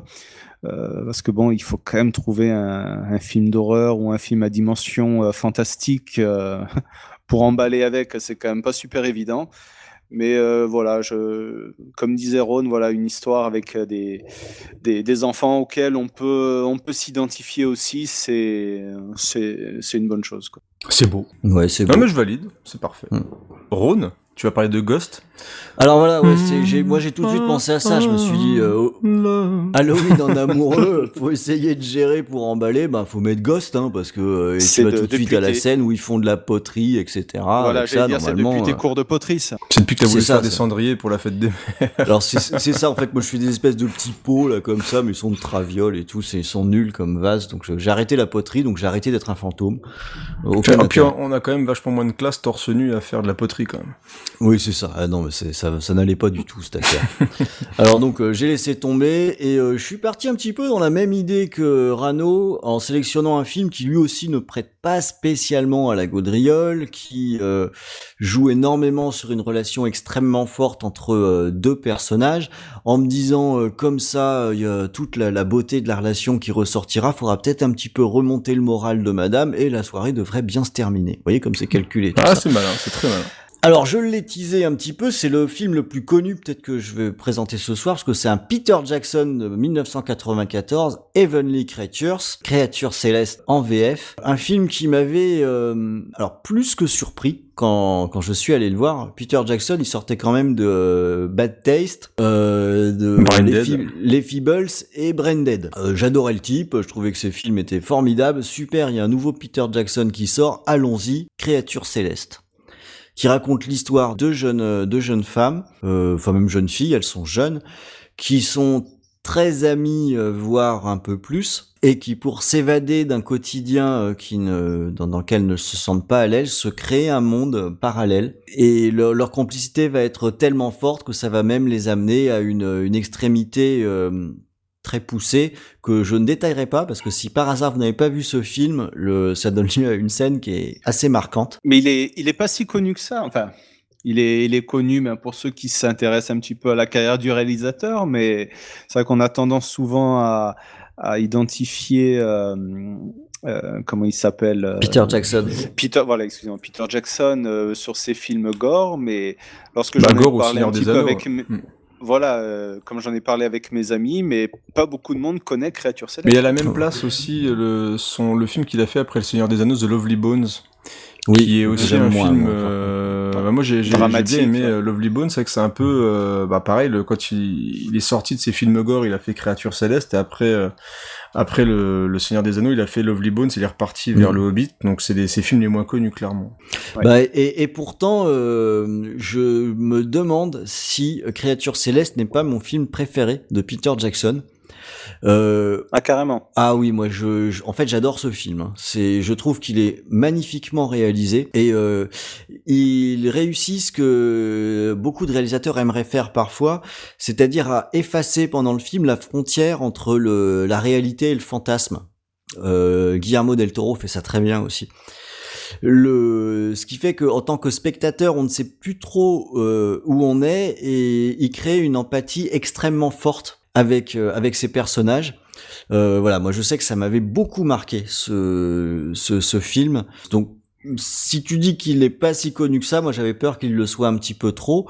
C'est vraiment quelque chose qui est à voir, quoi. Et c'est, à mon sens, plus, un petit peu plus ramassé que Lovely Bone qui, pour, pour moi, est un peu trop long, un petit peu trop dilué. je trouve aussi. ouais. Là où euh, Créature Céleste a un, un, un dynamisme euh, qui me semble être mieux construit. J'ai jamais vu, tu vois. Donc, Bah écoute, coup, euh, euh, très franchement, tu peux le mettre sur ta petite liste euh, et le regarder avec madame. Te garantis une bonne soirée. bah, je vais essayer de voir si je peux me trouver Je un confirme, DVD ou un Blu-ray pour essayer de me regarder euh, Créature Céleste. They were two young girls living in a world of imagination. I'm going to the fourth world. It's an absolute paradise of music, art, and pure enjoyment. What they had was friendship. What a disgrace you are! Your mother is rather a miserable woman. What they needed was freedom. Do you like your mother? No. What they shared was a secret. Your daughter's been behaving in a rather disturbed manner. What's she done? I think I'm going crazy. I'm sure it's perfectly innocent. The crime that shocked the nation. People die every day. Only the best people fight against all obstacles in pursuit of happiness. Paul thought it up. Aren't you clever? We're not going to be separated. I hate you! She's uncontrollable. Based on a true story, It's all frightfully romantic. Heavenly Creatures. Maintenant, on va passer au film de Creepers et j'avoue que je l'attends un petit peu au, au, au coin du bois, même, Alors, si je peux dire, je- parce que je, je me demande dire, comment mais- est-ce qu'il envisage la fin de la soirée avec ce, fi- avec ce film-là. C'est ce que j'ai, c'est ce que je pensais. Parce que très honnêtement, je regarde ça avec ma femme, mais je me fais frapper dessus. Alors, euh, donc le film c'est The Necrophiles avec. euh,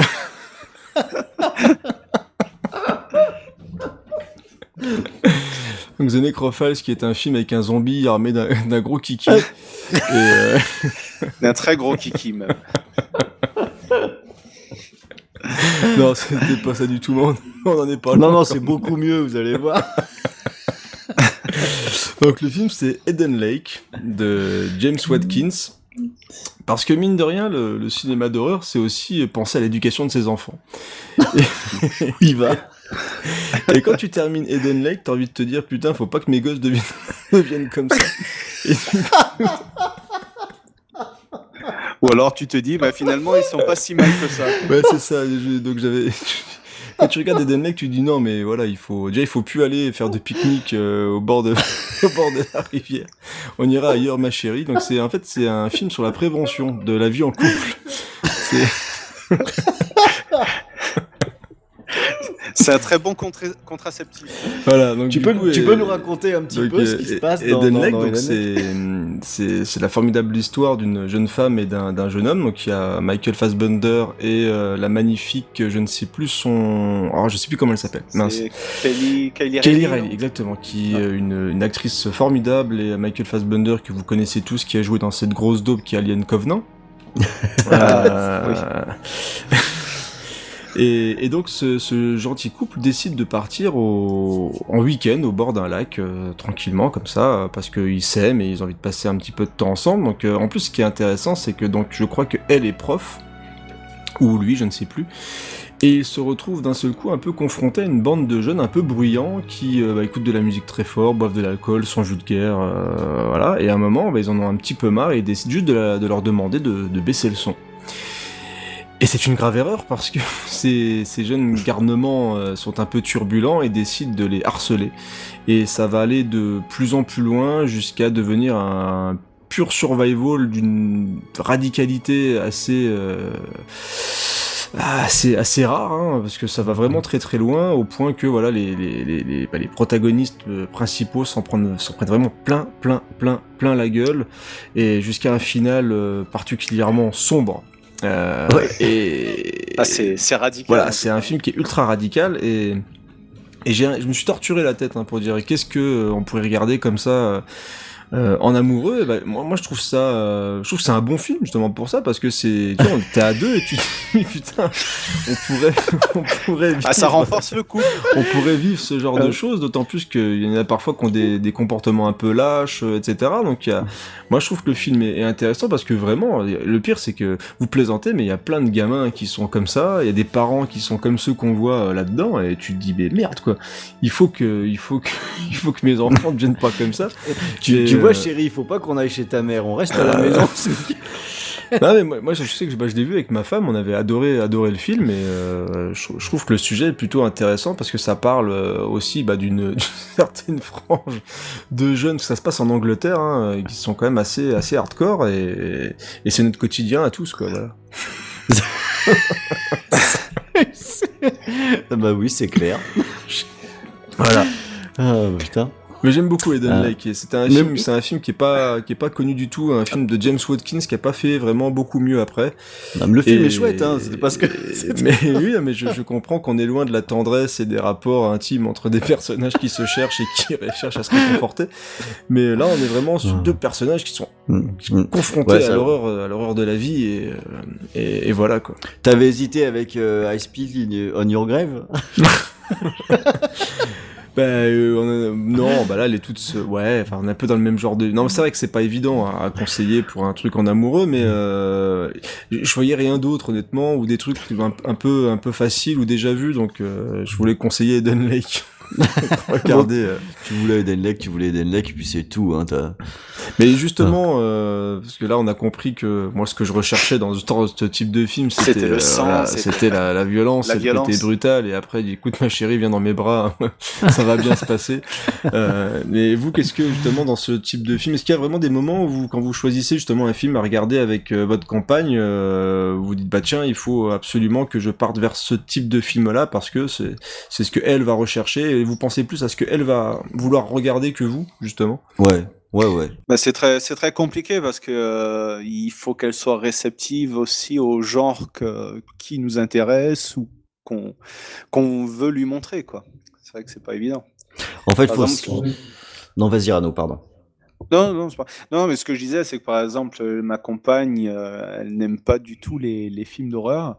Et pour, euh, voilà, souvent, je suis, moi, à côté sur ma, ma tablette, en train de regarder un truc. Et, et je, je suis, si je veux regarder un film, je suis obligé de, de tabler sur, euh, euh, voilà, peut-être un truc euh, où il n'y a pas de sang, où il n'y a pas de jump scare, où il n'y a pas de, voilà. C'est, je pense que ça dépend aussi, euh, bah, pas forcément, je parle au niveau des, enfin, on va dire, je pense qu'il faut que la, la personne soit réceptive au genre.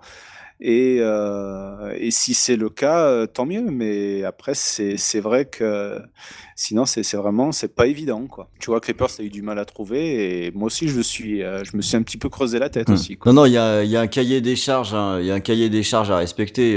Alors, moi, chez moi, faut pas qu'il y ait trop de sang, euh, faut pas qu'il y ait trop de violence. Alors, c'est compliqué dans un film d'horreur, hein, parce que le, sinon, c'est beaucoup. tu me diras quand c'est fini. Oui, voilà. Ce, qui est, ce qui est, ce qui est pas, ce qui est pas évident, mais alors qu'elle aime bien hein, plutôt globalement les histoires euh, fantastiques, mais faut exclure absolument tous les films qui étaient dans la catégorie euh, film entre potes dont on parlait euh, tout à l'heure. Alors là, elle comprend Ouais, même pas ce qui, comment ça peut nous intéresser? Pourquoi euh, Réanimateur Hospital, c'est bien de regarder ça? Bah non, elle comprend pas quoi. Donc il y, a- il y a un certain cahier des charges à respecter, mais tout ce qui va être euh, film d'horreur euh, psychologique, ça, ça va, ça va, ça, ça, ça le fait bien, par exemple. Des Shining, des trucs comme ça, par exemple. Ouais, ouais, ça, ça va, ça va plutôt bien. Ou sinon, euh, pour le coup, les films d'horreur qu'on peut regarder entre couples, c'est ceux que, à mon sens, malheureusement, euh, on voit sur les écrans depuis quelques années, où c'est des films d'horreur pour ménagères de moins de 50 ans maintenant, hein, où, euh, où finalement tu peux traverser les films, euh, ben, avec un œil assez distrait, quoi. Où ça, ça passe bien, mais là, pour le coup, c'est moi que ça intéresse pas, quoi. Bah, mais après, on a plus tendance, après, de, de sortir de l'horreur, justement, à se diriger vers du fantastique. euh, allez, enfin, pas, pas bas de gamme, mais du fantastique euh, vraiment. Ah, devant la limite, croûte pour vieux, on peut le dire. Voilà. la croûte. Et on vous déconseille à l'intérieur, hein, regarder en couple, c'est pas, c'est Ouais, pas c'est super. peut-être pas hein. l'idéal. Parce qu'on allait le voir au cinéma avec ma femme, elle a failli me taper, par contre c'est rare, mais là, sur le coup là, elle a pas compris que je l'emmenais voir ça, quoi. Donc, c'est un film compliqué pour les, les mamans ou les futures mamans. Hein, Mm. c'est, n'allez pas regarder à l'intérieur, Là, c'est pas bien. Non, mais, mais par exemple, le bal des vampires, ça passe très bien. Ah mais Necrophiles aussi, hein, je rigolais Ouais, tout à l'heure. Necrophiles ouais, aussi, ouais. Necrophiles, euh, les, les, les zombies aussi ont le droit au plaisir. hein, Bah, après il y a pas de raison.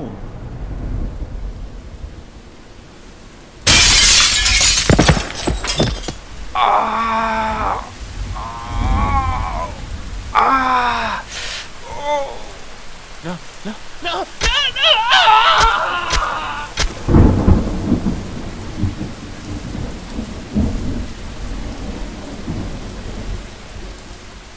Alors, donc, on vient de passer les films à regarder en amoureux, et, moi, justement, il y a une catégorie de films que ma femme apprécie, et moi, j'aime bien, même si j'ai eu, encore une fois, énormément de mal à trouver un film, parce que c'est rare vraiment que j'ai la pétoche, bah, justement, c'est des films qui foutent la trouille, vraiment, c'est des films où, quand vous matez ça, vous êtes mal à l'aise, euh, vous avez envie d'arrêter, mais vous continuez parce que vous êtes vraiment captivé par ce qui se passe à l'écran, mais vous avez envie de, couper le film. Donc, des films qui vraiment nous foutent la pétoche, qui nous donnent envie de se cacher sous euh, le blouson, sous la couverture pour ne plus supporter ça. Il y en a, il y en a certains qui fonctionnent vraiment très très bien, et j'ai envie de vous expliquer, euh, de vous raconter plutôt une expérience sociologique que j'ai vécue au cinéma un jour. Euh, j'ai gagné des places pour aller voir Paranormal Activity 4.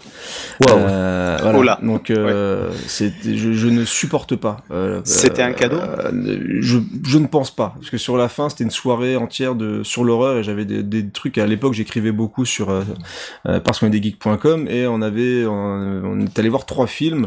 Il y avait donc Paranormal Activity 4, il y avait Possédé et il y avait aussi euh, Sinister. La et vache. Paranormal Activity 4, je vous promets que pour quelqu'un qui n'est pas du tout réceptif à cette connerie, eh ben je voyais une salle entière effrayée par ce film, par des, des, faux, mon- des faux montages, des- du cut, vraiment de l'arnaque pure, hein. ces films c'est de l'arnaque pure, et j'avais un jeune à côté de moi qui se planquait sous son blouson, et à un moment j'ai voulu lui dire, mais mec, qu'est-ce qui t'arrive quoi?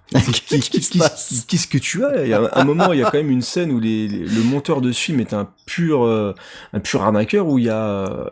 euh, d'un seul coup ça coupe, on se retrouve devant un frigo. Et le mec fait ah, il a, il a eu peur, il a eu la peur de sa vie parce que on voit la, me- la meuf euh, boire du lait devant, devant le frigo. Enfin, c'est c'est une c'est une merde Mm. infâme. Donc je voulais vous raconter ça. Donc c'était expliquez-moi si vous aimez les, les Paranormal Activity, pourquoi euh, les films de porte qui claque euh, vous intéressent euh, tant. Ça me fait Euh, penser à une casseroles qui anecdote, bougent et euh, tout ça, Creepers. Une anecdote qui est Ouais. dans, dans la même veine. Euh, J'étais retourné voir euh, L'Exorciste au cinéma Mhm. quand il est ressorti, avec les quelques minutes épouvantables qui ont été ajoutées. J'étais dans une salle de multiplex et euh, je sentais que la séance allait très très mal se passer parce que derrière moi j'avais euh, une série de loustiques qui aimaient bien euh, parler très fort et faire les marioles et au cinéma ça me saoule un petit peu, je reconnais. Et le film a commencé et euh, j'ai entendu progressivement et finalement avec beaucoup d'amusement euh, les lascars qui étaient derrière moi faire de moins en moins de bruit, puis d'un seul coup être d'un silence total. Euh, et je les ai vus sortir de la salle blême. Donc, euh, oui, le cinéma, ça peut vraiment faire peur. ouais. Justement, moi, c'était, j'aurais voulu parler de l'exorcisme, mais c'était tellement évident que. C'est pour coup, ça que c'était pas euh, facile dans cette euh, sélection. ouais. J'en ai pas parlé et même le film que j'avais noté au début, bah, je l'ai retiré parce qu'il me faisait, il me fait pas pétocher tant que ça. Donc je vais vous laisser, euh, vous laisser parler de vos films et réfléchir encore maintenant parce que vraiment en termes de films qui me foutent vraiment les pétoches, c'est c'est pas évident. Bah tu veux, tiens Ron, vas-y parce que moi c'est un film qui m'a fait chier. Alors voilà, non mais euh, j'ai vachement hésité là-dessus parce que le, le mécanisme de peur, il doit vraiment être très différent, je pense, d'une personne à l'autre. Mm.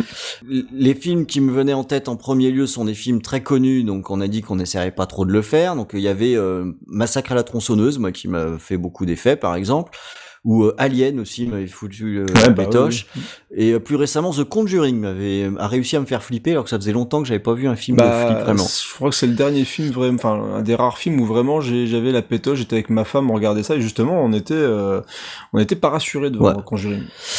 Et alors, ce- celui dont je vais vous parler, euh, il a l'air évident, mais finalement, j'en suis pas si sûr, parce que c'est plus les, re- les remakes qu'on connaît sans doute. C'est euh, le Ring de euh, Ido Nataka qui est sorti en 98. Euh, et je comprends que c'est un film qui puisse faire chier euh, en même temps. Ah, je me suis ennuyé moi. Je, je comprends parfaitement. On est dans ces, euh, dans ce, alors Ring, c'était un petit peu au départ, c'était pas le seul film, mais c'était au départ de ces fameux films japonais euh, très lents avec des fantômes, euh, avec des, des longs cheveux cheveux- des la cheveux tronche. sales, quoi. ouais. Voilà. Et The Grudge, tout ça. Voilà, c'est ça. Ils en ont fait euh, des, des, des, des tétrachiers euh, plus ou moins réussis. Et euh, Ring, c'est un film qui m'a, qui m'a euh, entre guillemets euh, chopé et qui du coup m'a fait beaucoup d'effets. Alors déjà, je l'ai vu au cinéma. Je pense que c'est important parce que la moitié de l'effet de peur de Ring, c'est le son. Et notamment le, le- les sonneries de téléphone dans ce film, je sais pas d'où elles viennent, quoi. Les gens qui ont des téléphones comme ça, faut qu'ils arrêtent. hein. C'est, c'est, pas bon du tout. Et euh, c'est un film qui joue énormément sur euh, l'attente. Alors je vous fais euh, l'histoire vraiment en deux mots parce que vous devez la connaître. hein. C'est une cassette vidéo. Quand on la regarde, au bout de sept jours, on meurt. Voilà. Euh, Il y a eu des remakes de faits aux US, énormément de suites, et à chaque fois, ça perd en impact, ça perd en impact, ça perd en impact. Mais le, le film original est nimbé dans une ambiance un petit peu euh, euh, étrange, abstraite, et, et euh, ça a très bien fonctionné sur moi. Sur la première moitié du film, j'en dirais pas autant de la deuxième, mais sur la première moitié du film, ce côté attente de la mort, euh, je l'ai vachement bien ressenti et j'étais pas du tout à l'aise dans, dans la salle de cinéma. Est-ce qu'il n'y a pas Donc cet, le- cet effet de, de découverte aussi Parce qu'on est quoi, fin des années 90 c'est le début un petit peu de l'émergence. Ben, tu disais, là, des films horrifiques japonais, il n'y en avait jamais eu trop, trop avant. Euh, après, ben voilà, ça s'est quand même beaucoup plus. Ça s'est banalisé. Quoi. Alors, Voilà. ça s'est Est-ce banalisé, qu'il y a pas mais cette, je suis pas euh, loin de penser. euh, cet effet de découverte? Je crois que t'as raison. Je crois que t'as raison en, en bonne partie. Euh, même si je pense que c'est un film euh, qui peut encore très bien fonctionner aujourd'hui, euh, justement parce que c'est un peu le film euh, d'origine entre guillemets, et que tous les tous les remakes ou toutes les suites ont accéléré le rythme ou alors ont poussé le concept dans des directions qui euh, ils ont fait de, de- du fantôme une espèce de, de Freddy Krueger. C'est un truc de foire, hein, les derniers. Exact. Il y a eu le, le dernier qui s'appelle juste Ring d'ailleurs. Enfin, tu vois que c'est du truc de foire avec bah, les trucs que, qui que arrivent j'ai vu tous les qui, sens. qui- hein. qui a, qui a aucun sens hein, en plus. Hein, il a vraiment aucun sens. Et ce film d'origine qui posait les bases, euh, je, je pense qu'il est beaucoup plus efficace. Alors, euh, ou alors qui fait chier. C'est un peu ou tout l'un ou tout l'autre. En tout cas, je pense que ça vaut le coup de tenter l'affaire. Bah, il a un mérite, c'est justement ce qui n'est pas du tout le cas après des. Moi, j'avais plutôt apprécié le remake de Gore Verbinski à l'époque, j'avais trouvé ça plutôt efficace, même s'il rajoutait des scènes un peu bizarres avec des serres, enfin, une image de synthèse un peu dégueulasse. Tu vois quand même qu'il y a une ambiance, qu'il y a quelque chose de travaillé dans ce film-là, et le fait que le rythme soit lent, je trouve que c'est parfait pour une histoire de fantôme qui va pas à 300 à l'heure avec des trucs qui arrivent dans tous les sens, etc. Et il y a quand même des trucs, euh, des images marquantes qui sont restées justement, même dans l'histoire du cinéma, hein, le puits, euh, euh, les images justement de la fameuse cassette vidéo, la première apparition de Sadako, Sodako, Ouais. Sadako, je sais Sadako. plus. Euh, et il y a quand même des choses qui fonctionnent. Après, sur, euh, il y a vraiment des moments où c'est c'est extrêmement lent quand même et c'est vrai que au niveau euh, même l'histoire du film est assez tragique hein, c'est assez noir enfin voilà le, le film en lui-même il y a quand même des très bonnes choses dedans mais c'est vrai que j'ai je l'ai vu qu'une seule fois donc faut peut-être que je retente mais euh, c'est vrai que le film m'avait un petit peu euh, voilà ça m'avait un petit peu laissé de côté Je suis un petit peu comme Creepers. Moi, par exemple, j'étais beaucoup plus impressionné par Deux Sœurs, par exemple. Euh, donc, c'est peut-être parce que j'ai vu aussi Ring un petit peu sur le tard et que, comme je disais, il y a eu d'autres d'autres films qui sont venus entre temps. Mais voilà, par exemple, je préférerais, comme je disais, Deux Sœurs qui est qui m'a plus marqué et plus fait bondir de ma chaise. quoi. Mais là où je pense que t'as raison de le conseiller, Ron, je pense qu'il y a beaucoup de monde qui ont vu plein de saloperies qui ressemblent à Ring, et je pense que très peu de monde ont vu le véritable Ring d'origine, et ça peut être intéressant de rappeler que voilà, ce film existe et que c'était un peu le pionnier, et je pense qu'il est même plus intéressant à regarder que beaucoup de, de saloperies sorties après. Ah oui, largement. Ouais, puis il y a- il y, a ce principe euh, sur le, le rythme du film. euh, c'est pour ça que je suis tellement pas surpris que, que ça puisse ne pas te plaire, par exemple. C'est que euh, faut se faire euh, choper par le film pour que ça Mhm. marche. Parce que sur le, le, le rythme, il est foutrement étudié. En fait, c'est un, un, un film qui va jouer énormément sur euh, sur l'attente et avec un timing qui est qui est vraiment très précis. Mais si tu rates ton entrée dans le film, si tu te fais pas happer au début du film, euh, le ce principe même de d'étirer l'attente euh, se transforme en étirer l'ennui. C'est un peu tout l'un ou tout l'autre. C'est un peu le, c'est tous ces cas d'école de choix radicaux comme euh, Blair Witch qui terrorisait certains et qui faisait chier d'autres, quoi. C'est ou c'est les exemples qu'on a pris au, au début en illustration de, de, de- du sujet. Mais bon, euh, je pense que ça se tente. Voilà, ça se tente pour voir euh, si on, on peut, on se prend un petit coup de flip avec ce ring. À toi, Rano. Fais-nous flipper. Oh, alors, bon, ça va peut-être euh, en faire sourire euh, peut-être les, plus jeunes d'entre vous, mais euh, on va dire que j'ai choisi peut-être le, film le, le plus ancien peut-être de, toute notre sélection. Là, je vais vous parler des Innocents. C'est un film qui date de 1961, qui est réalisé par Jack Clayton. Bah, pareil, qui est pas très très connu, qui a fait un film pour le compte de Disney, mais on va dire que c'est son film le, le plus, euh, le plus reconnu. Et ça, c'est un vrai pur film d'épouvante, donc euh, qui se sert en fait de, du noir et blanc. euh, et voilà, et du clair-obscur en fait pour créer une, une tension, une atmosphère, quoi, voilà donc euh, qui, qui sera repris aussi dans euh, La Maison du Diable ou plus récemment dans, euh, dans Les Autres, par exemple. Donc c'est l'histoire en fait d'une gouvernante qui est appelée pour garder deux jeunes enfants à la demande d'une riche célibataire hein, et qui se retrouve dans une grande maison et au fur et à mesure de l'histoire il y a des espèces d'événements voilà, pa- paranormaux, des, choses pas très normales qui se passent en fait dans la maison, des, visages qui apparaissent, euh, voilà. Et ce qui est surtout impressionnant, euh, c'est euh, justement la, mise en scène qui contribue fortement à apporter cette tension. Donc il y a voilà une espèce de le, réalisateur joue beaucoup justement sur la, profondeur de champ. Donc nous, on a l'impression, par exemple, de voir des, éléments qui se trouvent derrière, euh, au nez du, du personnage principal. euh, et le, le réalisateur nous met souvent, en fait, dans quelques indices. Voilà, la musique s'arrête un moment parce qu'on croit qu'on voit quelque chose. euh, C'est très très bien réalisé. C'est euh, c'est très très angoissant. C'est peut-être un des premiers films où on, on utilise le principe de jumpscare. Voilà. Et euh, il y a, voilà, c'est c'est surtout un- une question d'ambiance. euh, et, et comme je le disais, voilà, la, la réalisation contribue fortement au, au mérite de ce film, quoi, qui est pour moi un des très très grands films et qui se classe facilement dans mon top 10 d'horreur. Ah bah écoute, je connais pas non plus, donc je me le note aussi, euh, les Si, c'est innocents. c'est super Creeper, ça, ça Ouais. va te plaire forcément, ouais.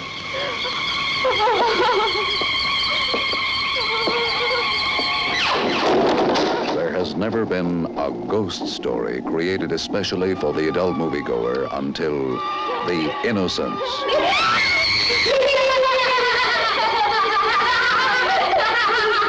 Do they ever return to possess the living?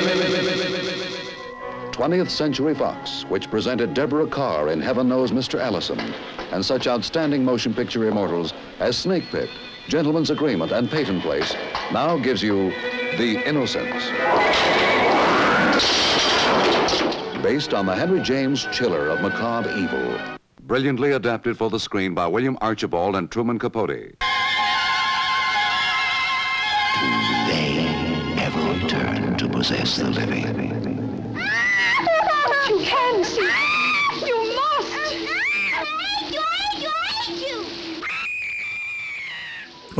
C'est la, même semaine, on m'avait conseillé Les Innocents et euh, L'Aventure de Madame Muir, euh, qui sont deux films, euh, donc un film d'horreur, l'autre un film fantastique, et qui sont deux perles du cinéma. voilà qu'il faut découvrir absolument. L'aventure de Madame Muir, ne le regardez pas pour une soirée horreur, ça fait vraiment pas du tout peur. C'est plus une, une comédie avec un avec un personnage principal accompagné d'un fantôme, mais il pour avoir euh, une bonne petite culture cinématographique, euh, il faut que vous voyez au moins ces deux films. D'accord, très bien.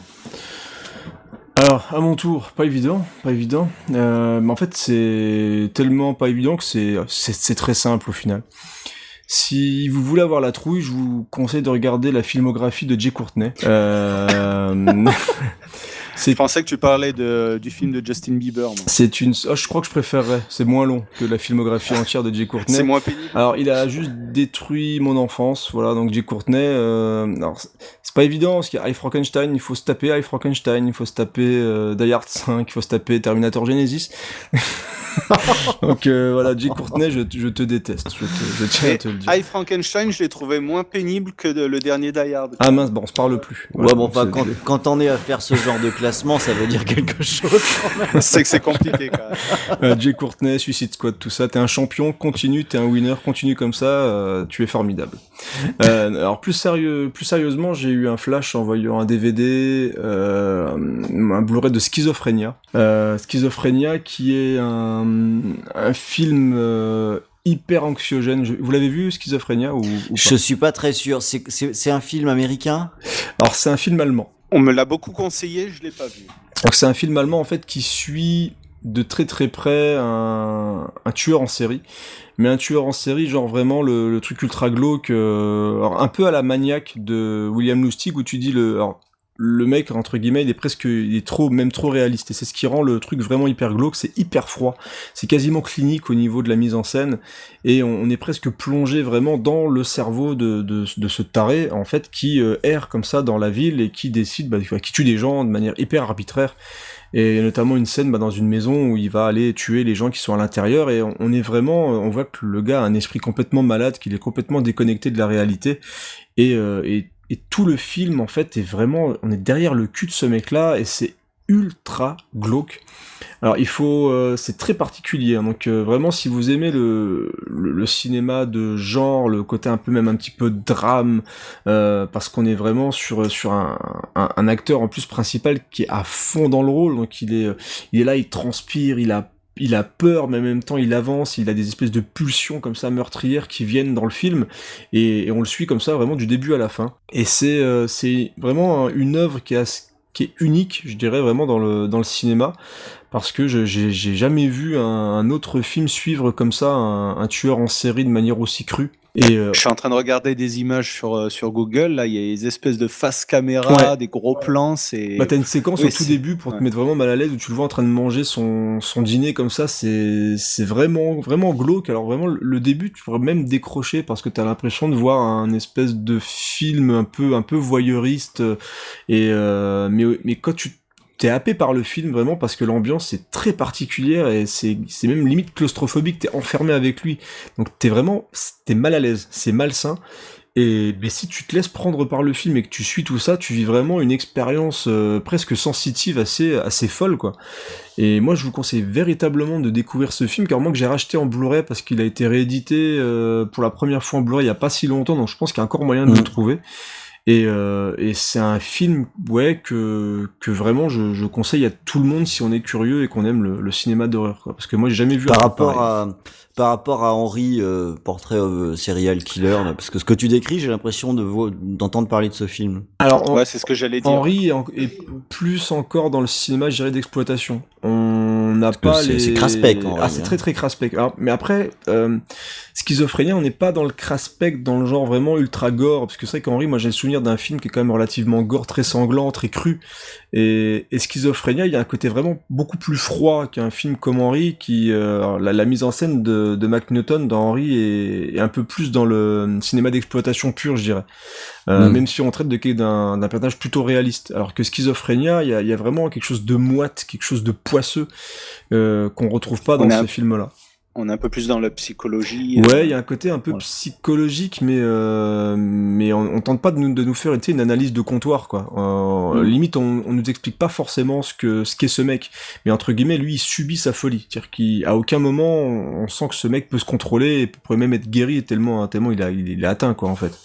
D'accord. c'est, euh, moi, c'est un film assez fou, et pourtant je l'ai vu qu'une seule fois. J'ai plein de plein de souvenirs qui me viennent en tête, le, le, le travail sur le son, la mise en scène. En plus, c'est le seul film de son réal. J'ai plus le nom. Peut-être que tu l'as, toi. euh, je crois que c'est euh, si tu regardes justement sur Google euh, et et le mec, il a juste fait ce film-là. Et euh, c'est c'est un coup de maître, quoi. Enfin, dans le genre, c'est c'est un film assez fou, mais qui peut laisser perplexe. Hein. Aussi, je peux je peux comprendre que des gens restent à côté ou pourraient même être choqués par le truc, parce que euh, le, le film va assez loin au niveau euh, au niveau violence euh, et justement, comme tu parlais de psychologie, c'est le fait de se mettre dans la tête de ce mec-là, bah, c'est c'est compliqué, quoi. C'est vraiment compliqué. Mm. ok intéressant Ouais, à voir. Ouais. Alors moi je voulais juste euh, du coup aussi parler dans les trucs qui me foutent la trouille. Justement, je vais vous demander aussi à vous ce qui dans, dans des films d'horreur vous file la pétoche. Moi il y a un truc qui me fait flipper.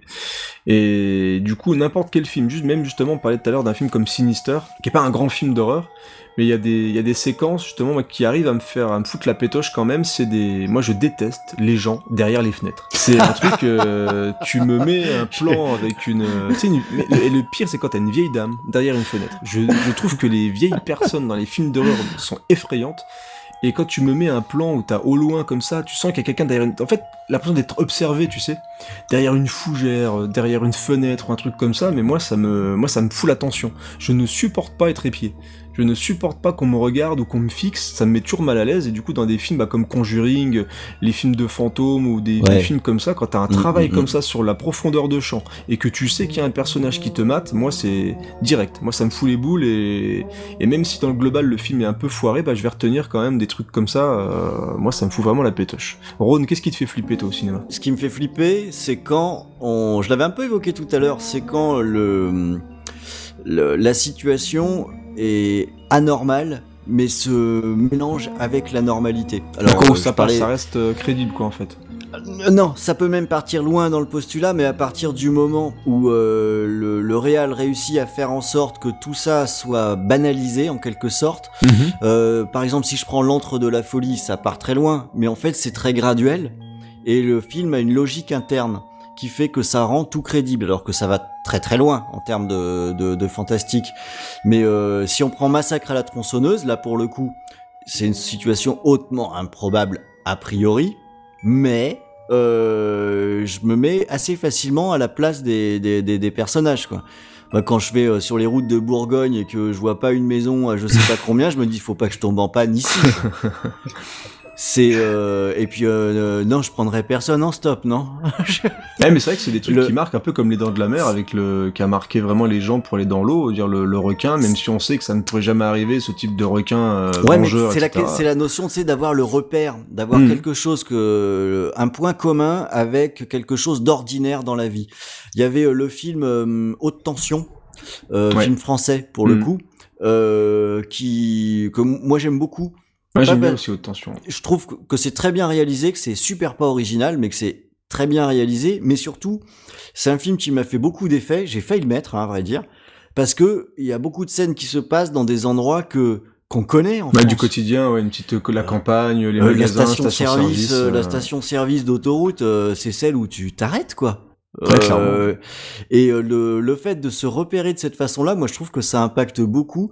Et ça, ça m'est arrivé plusieurs fois de me faire la réflexion. Je suis pas mécontent de pas être américain, de de pas me vivre tous les jours aux endroits où où, où se déroule finalement pas mal d'horreur dans les films. Parce que ça, moi, ça, ça m'impacte euh, pas mal. Ça, ça me fait beaucoup Et d'effets. je pense que ça, ça, ça dépend aussi du ressenti de, de chaque personne, des, des angoisses qui sont plus fortes que euh, dans un genre ou dans un autre. euh, voilà, que ça soit la solitude, euh, que ce soit un animal en particulier. euh, c'est, il y, a- un truc, c'est une question, enfin, c'est un, thème auquel on a abordé avec un ami récemment. euh, c'est que euh, on critiquait un petit peu euh, les, films récemment en disant que euh, bah voilà, ça faisait plus peur, quoi. On avait plus, on ressentait plus le frisson, on a, on était plus, euh, plus étonné. C'est souvent les films de maintenant sentent beaucoup le, réchauffer. On est, ça arrive fréquemment qu'avec le, euh, justement mon ami, on est là en train de dire, ah bah tiens, il va y avoir un jump scare là, donc on va, on est très très le les films sont très formatés enfin beaucoup de films peut-être pas tous mais Ouais, t'as quelques perles, mais on est souvent, tu parles de réchauffer, mais en plus, souvent, c'est du réchauffé de vieux cassoulets en boîte. Voilà. hein, donc, Ouais. euh, voilà ou très attendu et, et l'effet de surprise euh, se, se perd de plus en plus quoi il y a et ça ça se ressent souvent souvent à la maison il faut vraiment avoir l'expérience du cinéma avec euh, beaucoup de sons euh, et vraiment de, on va dire une mise en scène et une photo impeccable pour euh, pour ressentir vraiment quelque chose. Et après, je rejoins Ron en disant que euh, les, films, souvent d'épouvante, peu importe leur, leur époque, euh, influent en fonction de, de nos peurs et de no- notre inconscient. Quoi. J'avais envie juste de vous parler d'un film, mais vraiment juste sur la, en parlant de trucs qui font peur, moi, il y a un film qui est globalement très moyen. Euh, c'est Massacre au camp d'été. Il est Et- pas très moyen. Ah si, si, si, il est très moyen pendant 82 minutes. C'est exactement ça. Voilà. C'est que le, le film est, est vraiment moyen. Je veux dire, on m'avait conseillé à fond euh, Massacre au camp d'été. Il y avait plein de, tout le monde. Enfin, j'ai vu beaucoup de choses sur le net sur ce film-là. Et à un moment, je l'ai regardé. Et je dis ouais bah franchement voilà c'est vraiment un slasher bas de gamme. Et d'un seul coup t'as le plan final. Ah, c'est le plan mais, final, D'une folie pure. Mais justement, je parle Ouais. de folie. Il y a la folie sur un plan final. La folie, elle est là. Mais je parle de la vraie folie, à dire que tu. C'est clair. Sur le visage du, du, du tueur final, faut que tu découvres en fait, il y a une révélation. Alors ça marche super bien parce que moi j'avais aucun doute là-dessus sur tout le long du film, parce que j'avais rien lu quasiment à part le fait que il y a- il avait quand même une, euh, on va dire une réputation assez sulfureuse. Mais alors la fin, elle m'a mis mal à l'aise. J'avais la tête, de- j'avais la tête du gamin. euh, dans l'esprit pendant plusieurs jours Mm. quoi Euh, c'est euh, moi c'est un film qui m'a mais perturbé alors que justement le film est vraiment c'est le slasher classique c'est du vendredi du sous vendredi 13 quoi donc vraiment le on est vraiment sur du slasher bas de gamme mais alors cette image de fin elle m'a retourné la tête au point que du coup bah ce film là il va rester en tête pendant euh, bah, comme un film d'horreur marquant quoi alors que bizarrement il a fait un peu le feignant quasiment tout le temps quoi donc euh, Ouais, le, le- le film est vraiment pas terrible Ah et comme ouais. tu dis, ouais, cette fin est, ah ouais, mais exactement pareil. Ouais. C'est fou, La hein. fin est exceptionnelle. Un plan de fou. Voilà. Ah ouais, le, le- un plan, voilà, un, un, un plan magnifique où, qui, où tout, euh, il y a la folie dans ce truc-là. Moi, la tête du gamin, mais sérieux quoi. Là, le, là, du coup, j'y pense et je revois cette tête de dingue euh, complètement qui te fixe, qui te regarde comme ça. Et euh, moi, ça m'a, ouais, ça m'a retourné la tête. Euh, On a, je peux, je peux refaire un petit point encore sur la peur là, parce que je vois qu'on on fait, on va pas faire un podcast de 3 heures aujourd'hui. Non, bah vas-y, je peux, je peux en faire un petit bout. Bon, il y a un film qui m'a beaucoup impressionné, et qui m'a fait peur, et je voudrais revenir dessus parce que c'est un autre procédé, c'est un pur procédé de mise en scène. Eh bien, c'est Halloween. Ah là là, le mec Après tout, connaît- c'est le sujet. Je connais pas du tout Alors, ce film. Bon, Qu'est-ce que c'est? Évidemment, pour le coup, euh, on s'est tous appliqué à ne jamais le nommer hein, jusqu'à Bah oui. présent. Euh, mais c'est vrai que moi, c'est un film qui m'a fait flipper. Euh, et il m'a fait flipper. euh, J'ai mis du temps à comprendre pourquoi, mais c'est une pure question de mise en scène. C'est-à-dire que euh, dans Halloween, le, la réalisation se fait euh, dans la profondeur et avec dans le champ à la fois euh, l'agresseur et l'agressé, ce qui en tant que spectateur nous pousse naturellement à dire en gros mais retourne-toi putain euh, procédé qui est totalement différent d'un vendredi 13 où on suit l'agressé, on ne voit pas l'agresseur, l'agresseur surgit, élimine l'agressé. Ce qui fait que le l'empathie ne fonctionne pas euh, de, de la même de la même façon. Et euh, ce procédé de réalisation que donc euh, évidemment Carpenter maîtrise euh, les doigts dans le nez quoi. Il a donné des leçons un peu à tout le monde. Ça fonctionne énormément euh, avec moi. Ce qui fait que même dans des films qui n'ont pas les mêmes qualités comme le euh, It Follow par exemple Mhm. qui est arrivé plus tard, où euh, tout n'est pas bien dans ce film-là, mais on retrouve le principe de voir à la fois dans un même plan le, la menace et euh, le- la victime potentielle.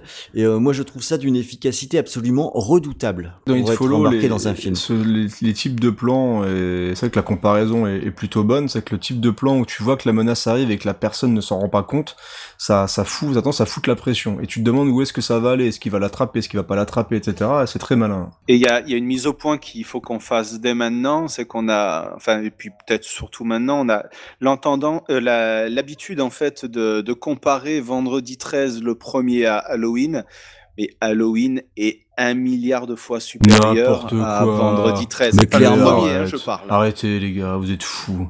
Vous êtes Moi, fous. Jason quand il sort de l'eau et c'est ça défonce tout Halloween. Ouais, à tous ouais, les, bon, à tous les ça, ouais. niveaux, je trouve Halloween, mais bien meilleur.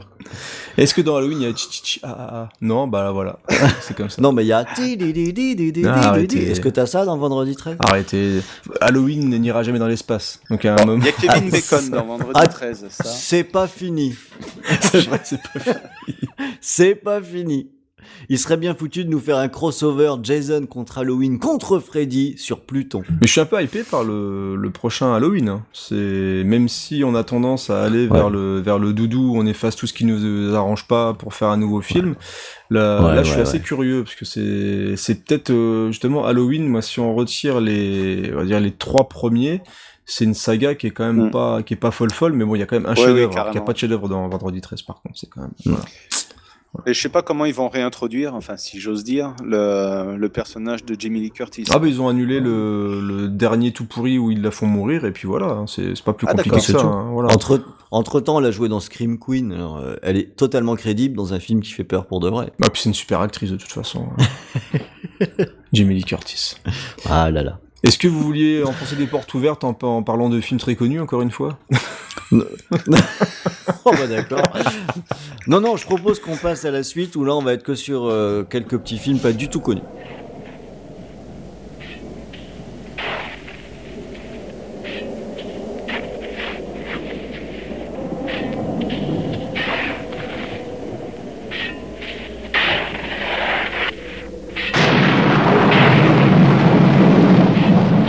Alors euh, on va enchaîner avec Halloween quand on veut voir un classique. Euh, donc e- effectivement, c'est des films plus connus, mais euh, pas forcément, j'ai envie de dire, euh, surtout du très grand public, parce que notamment euh, bah, le ton choix Rhône, le mien, alors peut-être un petit peu moins celui d'Arano, je vais être honnête que, et encore, je crois qu'on est tellement fan du film qu'on pense que tout le monde l'a vu, ce qui est, Ouais, c'est possible ouais, aussi. c'est pas forcément Mm. le cas, mais je pense que les, les cinéphiles ou les voilà les gens qui euh, qui regardent beaucoup de films d'horreur ou le- qui aiment le cinéma, je pense le connaissent très très bien.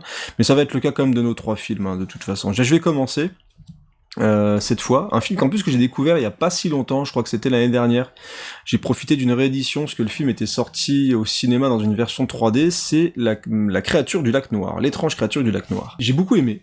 J'ai beaucoup aimé et justement j'avais j'avais peur de me retrouver bah, devant un film qui avait quand même beaucoup vieilli euh, avec voilà des effets spéciaux cheap avec un rythme très très lent etc. Bah justement moi c'est ce que j'ai aimé et je l'ai vu en 3D justement dans la version Blu-ray et je trouve que la 3D apporte énormément le dans le dans l'atmosphère du film. Je le confirme, un 3D est super. Ouais, c'est il y a un gros travail de, de mise en scène sur la profondeur, sur la créature en elle-même qui est magnifique. Franchement, faut être honnête, le costume est juste euh, est juste superbe. superbe.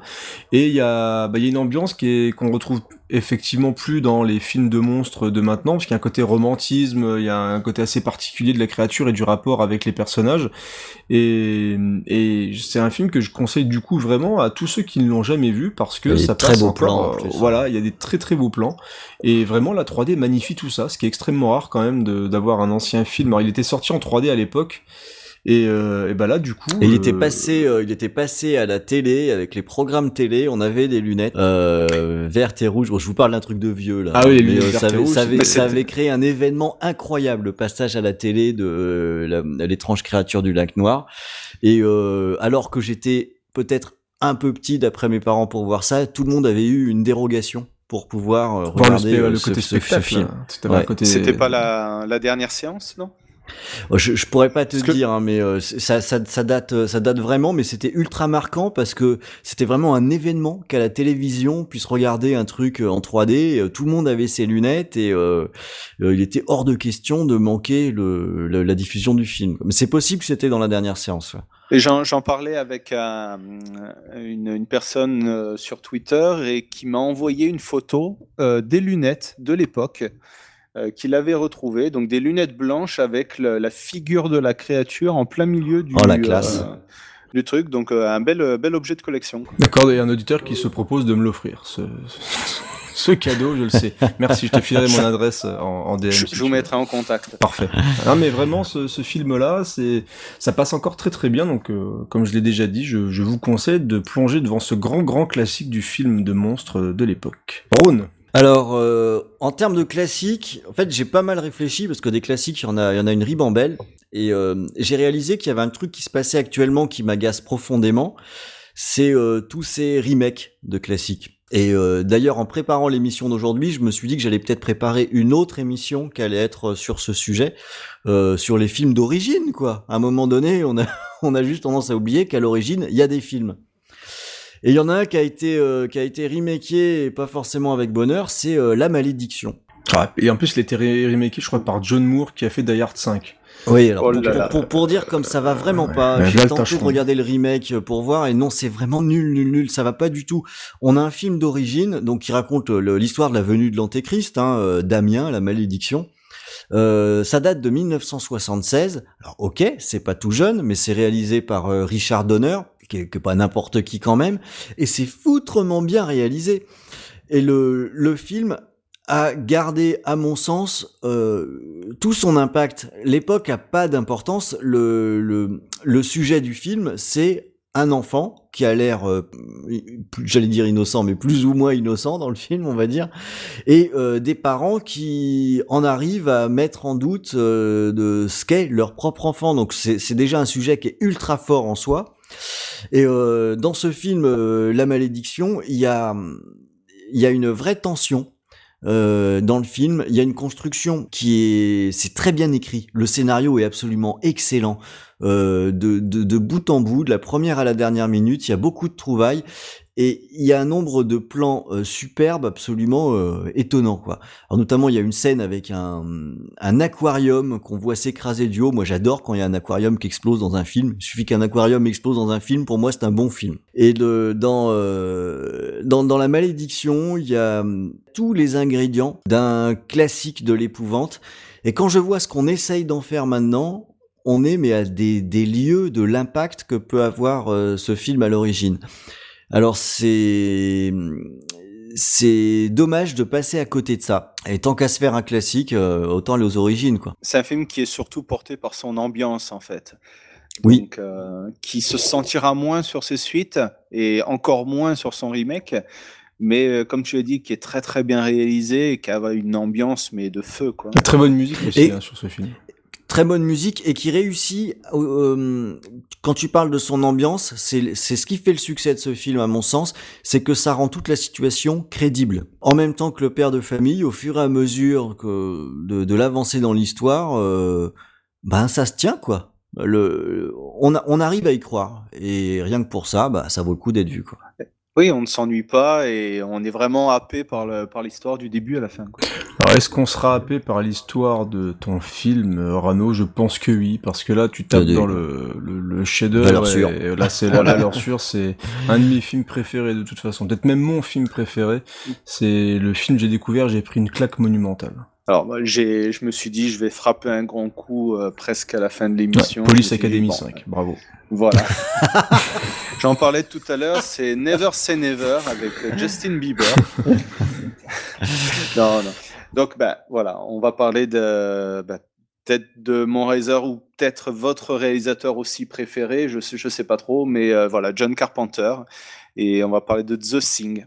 Donc euh, qui est un des monuments, voire peut-être le monument du cinéma d'horreur. Euh, on, je veux, on va pas trop trop en parler parce que c'est peut-être pas non plus le, le but de, de l'émission, mais euh, il y a, hum, on va dire, il fait partie Il y intégrante. a tout dans The Thing. il fait partie intégrante voilà du- d'une trilogie initiée par, par, par Carpenter jusqu'à qui comprend Prince des Ténèbres et L'Antre de la Folie. Et voilà, The Thing, c'est voilà, comme on disait, un film d'ambiance, c'est un film d'horreur, c'est euh, il y a de la tension, il y a, y a un petit peu tout ce qu'on recherche dans un, dans un film d'horreur. Il y a, y a plein de choses à déceler, on s'ennuie pas du début à la fin. Il y a des, il y a des monstres, c'est dégueulasse. Il y a du gore, il y a. Ah, Il y a un score il y a de, de l'amitié, il y a Morricone, des- il y a Ouais. Kurt Russell. Il y a- voilà. Il y a des plans de malade, Il y a la, scène du test sanguin, il y a le début avec le chien hyper mystérieuse, euh, il y a la découverte de la, de la chose, il y a le côté euh, étouffant de ne pas savoir qui qui qui fait quoi. Hmm. euh, c'est la, la fin qui est juste d'une noirceur incroyable. Enfin, Et Ouais, le donc- film date alors, de puisque- 82 et c'est toujours aussi ah impressionnant. oui, mais quoi. clairement. Non, mais c'est, euh, on, on en est aux aveux, voilà. Toi, tu disais peut-être ton film préféré de tous les temps. Moi, en tout cas, il y a ma scène préférée de tous les temps, le test sanguin. Les folles, Ah, le test sanguin. Euh, qui est, cette scène, elle est euh, extraordinaire. En plus, elle prend le temps de, de, de durer et elle se finit sur un truc apocalyptique. Il y a la scène aussi du chenil qui est complètement taré. Euh, Enfin voilà, c'est c'est un film qui est complètement complètement fou et qui a fait un bid monumental. Et euh, alors, ce qui est toujours marrant, c'est de, de dire qu'à l'époque, les gens voulaient voir E.T., qui est aussi un très grand film. Enfin, moi, j'aime beaucoup E.T., mais le, en même temps, la carrière de Carpenter est très compliquée. Mais The Thing, c'est un putain de monument, quoi. C'est je- me demande si dans la même semaine, il est pas sorti en même temps que E.T. et, et Blade Runner, non? Je sais plus. Ou un truc comme ça, mais il a eu du, du mal à se faire, euh, se faire Et voir. cas, il allait se faire voir. Après avoir eu l'échec de ce film-là. Et par contre, j'avais une petite question à vous poser. Qu'est-ce que vous pensez du, du remake, justement? Est-ce que vous l'avez vu C'est déjà? pas, c'est pas la, Enfin, du c'est pas la remake chose que j'ai de ma vie. C'est, en fait, le problème de ce genre de film, c'est juste que ça sert à rien, c'est inutile.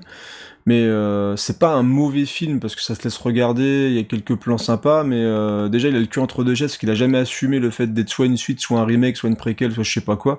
Alors qu'au final il finit quand même par copier la plupart des choses qui fonctionnent euh, Ouais, chez Carpenter, mais en le faisant moins bien. Donc euh, Ouais, moi, le- Il me semble que c'est un préquel, hein, parce Ouais, qu'on parle pas. de, Oui. la- du groupe Mais en termes de norvégien mise en qui scène, était là la- avant. euh, ils, ont repris tout ce qu'ils faisaient le, le film de Carpenter, mais en le faisant de manière un peu Canada Dry. Mais ça reste. euh, Moi, je dois dire que je m'attendais tellement, j'étais parti tellement pour le pour le détester que euh, que j'ai en fait j'ai juste trouvé ça plutôt.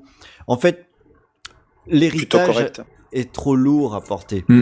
Le le si euh, le film The Thing n'avait pas existé, son remake, je pense que j'aurais trouvé ça plutôt pas mal. Mais mais on est on est tellement sur la même chose que Mais le- voilà. la Mm. comparaison est absolument inévitable et elle n'est jamais jamais jamais favorable. Parce qu'on s'attaque à des trucs qui n'ont pas besoin, qui n'ont pas vieilli. The Thing n'a pas vieilli. Euh, Bah, en plus, c'est intemporel. ouais. Le fait que ce soit un huis clos euh, au milieu de la neige, on, encore une- on s'en fout de l'époque. Exactement. Peu, peu importe que c'est 30 ans, 50 ans, ça, ça fonctionne, quoi. Ce sont des films qui n'ont pas besoin d'être retravaillés, revisités. Euh, surtout, c'est pour le faire moins bien par des gens qui n'ont pas compris. C'est un peu le problème de toutes les suites, de toutes les choses, de toutes les choses qui contentent de nous faire revenir des siècles après. C'est qu'on est sur des mythes qui, qui restent ultra solides encore maintenant. Et euh, tu me feras un remake d'un film de merde. Tu vois, d'accord. pourquoi pas? S'il y a une bonne idée et que t'as envie de le refaire euh, à ta sauce et qu'il y a moyen de faire un bon film. Mais quand tu t'attaques à un truc que même là, comme Blade Runner, euh, qui est quand même un film qui a marqué euh, des, des millions et des millions de cinéphiles, euh, tu peux t'appeler Denis Villeneuve, c'est quand même ultra chaud de dire est-ce que j'ai quelque chose à apporter à Blade Runner? Est-ce que, est-ce que ce que je vais te raconter va être aussi important que le premier Blade Runner Si tu n'es juste qu'un bon film, pour moi, c'est que Bah. t'as loupé, c'est que t'as loupé le coche. Je, je pense qu'il faut faire comme James Cameron à l'époque de, de Aliens. Il faut rester dans le même Il faut thème, autre mais chose. faire un truc de Il faut que tu complètement radicalement film. différent. c'est- Faut faire autre chose, Voilà, il faut faire Voilà. autre chose. Et là, et là, et là, pourquoi pas? Le problème, c'est que ces films-là, bah, ils veulent juste euh, copier, euh, copier le maître, mais le problème, c'est que ça, ça marche pas, quoi. Ça marche pas. Je rebondis juste un petit peu sur ça. Moi, il y a un film que j'aime beaucoup, mais qui a un bon nombre de détracteurs. Euh, J'en profite aussi, hein, parce que on- le, le podcast n'est pas censé faire trois heures. Eh ben voilà, ça mais doit pas bon, faire hein. trois heures, mais le monteur, il va quand même se démerder. Mais on va y arriver au fur et à mesure. Euh, j'ai beaucoup aimé le remake euh, d'Evil Dead, qui a quand même ses défauts, Moi j'ai bien aimé mais aussi. qui est quand même, je trouve, un bon film. Voilà, qui est quand même euh, péchu, qui est bon. Euh, voilà, qui reprend pas exactement Non, euh, mais qui, mais euh, le, le film d'origine, faut- mais qui a sa patte et qui, qui est vraiment très Moi je te rejoins assez parce que faut juste faire l'effort euh, d'oublier que ça s'appelle Evil Dead. Ouais, moi, J'ai trouvé ça froid, chiant et gratuitement violent.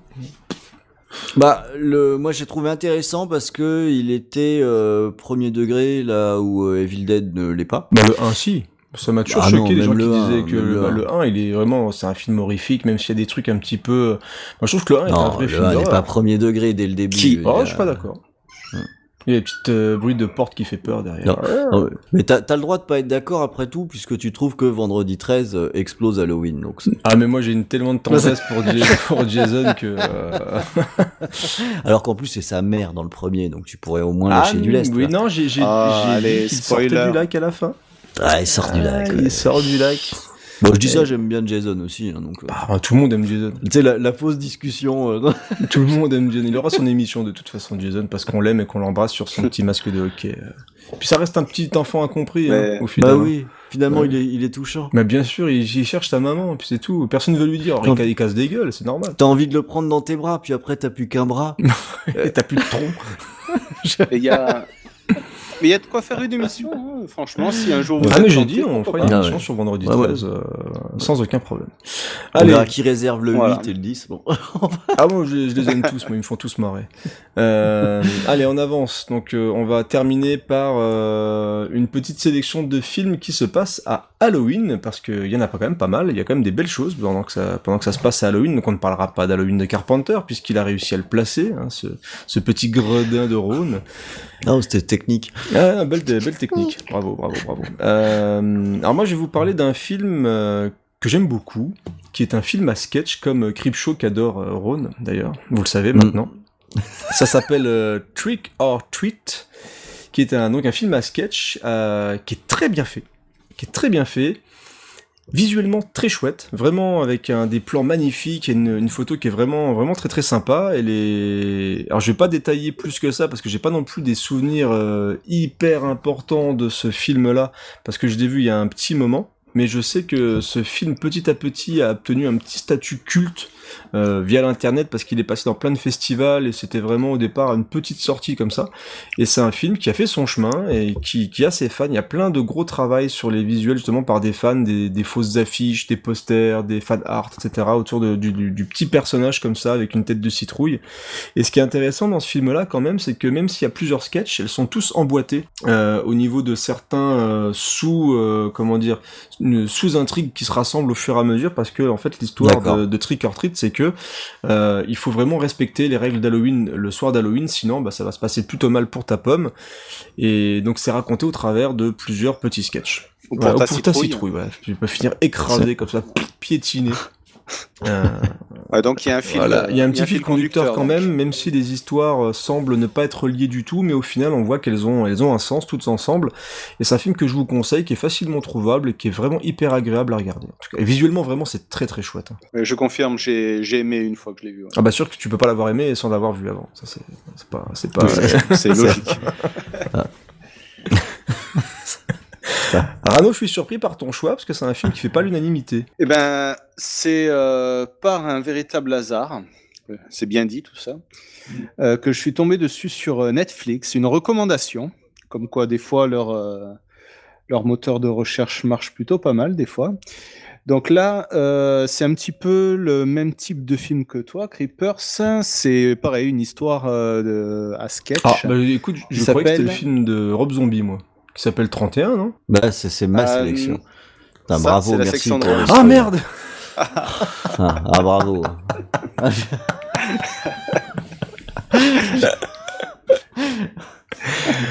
Bon, euh, donc Tales of Halloween, euh. On reprend, voilà, Tales of Halloween.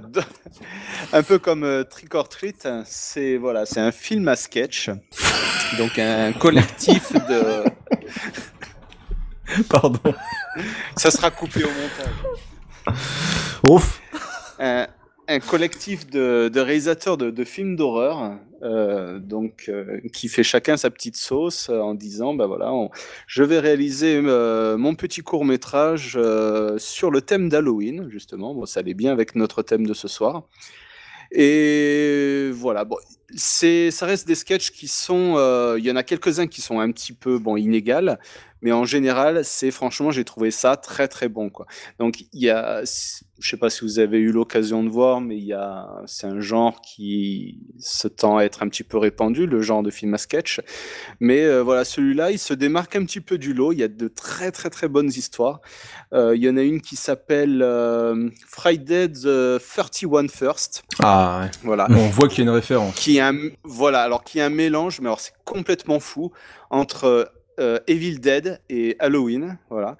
Et c'est c'est un truc, c'est complètement taré, mais c'est complètement jubilatoire. Euh, vous avez aussi un court métrage qui s'appelle Bad Seed, qui a été réalisé par Neil Marshall, un réalisateur anglais. Euh, et De il y a High Spirit. Joe, voilà, bah justement. Non. Et Non, a- c'est pas le même. Non. C'était- une vieille feinte. Parce Il y a, qu'on se va- on va euh, se faire insulter. On va se faire insulter.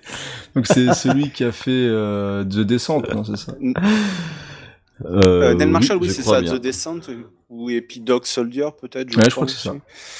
Et voilà, il y a Bad Seed, donc euh, où il y a Joe Dante ou Joe Dente, comme on veut, Et pas de tout ça. euh, qui joue dedans.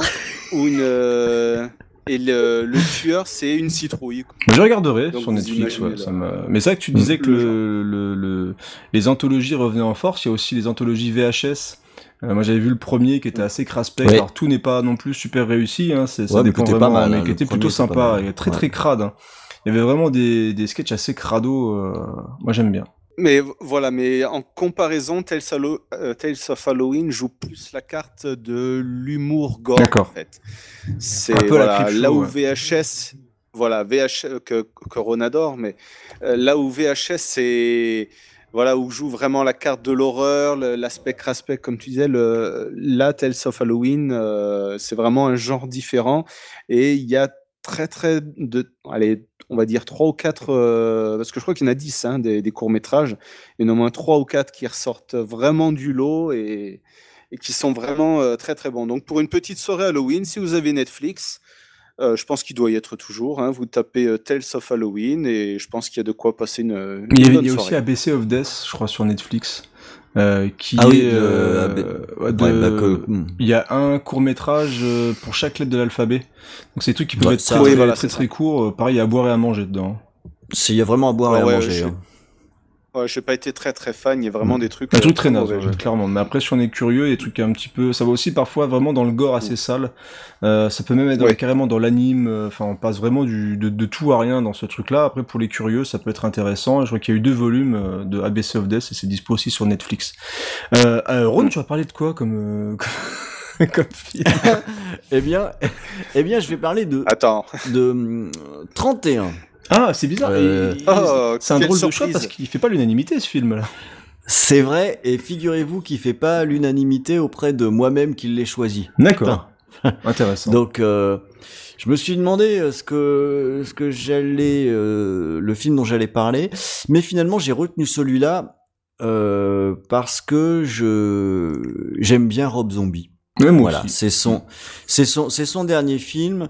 J'ai vu tous les films qu'il a fait. Je trouve que tout n'est pas du même niveau, mais pour moi, c'est une des personnes aujourd'hui, et il y en a pas tant que ça, qui est un vrai réal. C'est-à-dire qu'il fait, il fait des choix qui sont parfois radicaux. Ça marche, ça marche pas. Pas de chance pour lui. Il a fait euh, The Devil's Reject euh, au début et Ouais, il a mis la barre il arrivera, il arrivera sans doute jamais à refaire un truc pareil. Euh, mais il continue d'être vraiment intéressant à suivre. Alors, euh, 31, c'est un film euh, qui est sur un concept extrêmement resserré. hein. On est euh, sur un groupe de personnes euh, qui se font prendre en chasse par euh, des, des tueurs euh, sanguinaires et bariolés euh, pour euh, donner satisfaction à des parieurs euh, qui vont euh, donc euh, parier sur leur chance de vie. Euh, voilà. Ah, c'est l'homme avec Vanda, mais les salauds. c'est oh, mais, oh, mais carrément, hein, ça pisse, ça pisse vraiment pas loin. C'est, c'est très très resserré. Oh, le principe, c'est juste. même été évoqué. hein. le principe du film, c'est c'est juste de faire défiler une galerie de personnages en fait, hein, de, de- sur et notamment ce qui intéresse euh, Rob Zombie, c'est les tueurs qui sont plus euh, cintrés les uns que les autres. Et euh, je comprends que ce film partage et, mon avis est très mitigé à vrai dire. Quand quand j'ai vu le film, il y a beaucoup de choses qui m'ont pas plu du tout, notamment euh, une euh, une caméra euh, très shaky cam qui m'a déplu pendant une bonne partie du métrage. Mais dans le même temps, mais dans le même temps, on a des plans et des scènes qui sont super bien réussis, très soignés à l'inverse, avec euh, de- de- des éclairages qui sont euh, une lumière qui est, qui- qui est très belle aussi. Le, les personnages en tant que tels, tous ces méchants, bah ouais, ils sont vachement réussis ces méchants. En particulier le, le, le plus sanguinaire des tueurs, qui est euh, authentiquement flippant. Alors on a un mélange de deux choses. Euh, pour le coup, ça dépend un peu du type de spectateur que vous êtes. Moi, je suis du genre le genre de spectateur où quand je vois plusieurs choses de bien dans un film, bah ça me suffit pour que je regarde le film et pour que j'aille chercher ces choses qui m'intéressent, en mettant un peu de côté les choses, euh, que j'aime moins. Euh, mais surtout, c'est j'ai envie en quelque sorte qu'on continue de regarder les films de Rob Zombie parce que même si celui-là est à mon avis pas son meilleur, euh, j'aimerais bien voir le suivant quand même, qui puisse continuer à, à faire des films. Bah, tu me l'as vendu parce que j'y allais reculons, euh, j'ai toujours pas osé le lancer, mais euh, je vais, je vais quand même le tenter du coup. Est-ce que tu penses qu'il y a que l'effet euh, shaky cam qui a déçu les, personnes qui l'ont vu? Parce que bon, c'est vrai que j'ai lu que des avis négatifs en fait dessus. Ouais, bah c'est un film qui est euh, qui est très resserré. Donc on est sur euh, sur un décor finalement un décor unique. On est sur des personnages qui sont assez peu développés, sauf paradoxalement les méchants, qui sont bien mieux écrits que que les héros. Et on est sur un concept de film qui est qui est pas du tout dans notre temps. Hein. Euh, c'est les gentils sur les méchants et c'est tout.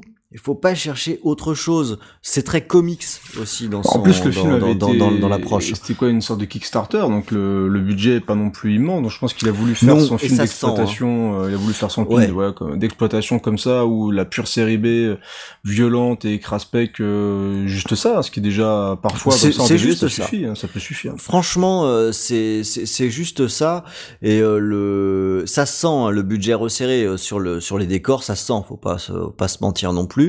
Euh, mais bon voilà, faut juste. Je crois qu'il faut surtout savoir euh, ce qu'on va voir. C'est euh, ça m'étonne pas que le film se soit fait descendre et d'ailleurs moi-même je c'est pas du 100%.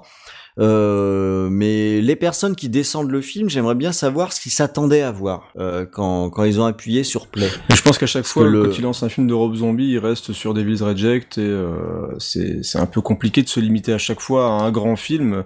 Et, C'est ça. et puis je pense qu'en plus on est carrément dans le thème parce que Salty One, comme tu le décris, on est sur le pur film de vidéoclub quoi. C'est tu tu Ah, mais ça pour une soirée Ah bah là- Halloween, ça devrait passer tranquille. C'est exactement ça, euh, mais c'est vraiment euh, à 100%. Il y a, il y a des ingrédients qu'on a mentionnés hein, dans. Il aurait pu être dans les films euh, Avec de les potes, potes, ouais. euh, sur, sur, sur T1, hein, c'est ça, ça passe pas trop mal euh, par rapport à ça. Moi je pense que les Donc, gens, les euh, gens qui n'ont pas aimé n'ont pas de potes. Je pense. Comme ça. Non. Il y a peut-être ça non, non, aussi. mais ça se tient. On a, on, on a carrément le droit de pas aimer. De toute façon, on a le droit de pas aimer euh, tout et n'importe quoi. hein. Il n'y a pas euh, d'avis définitif, mais c'est dommage de pas avoir de curiosité.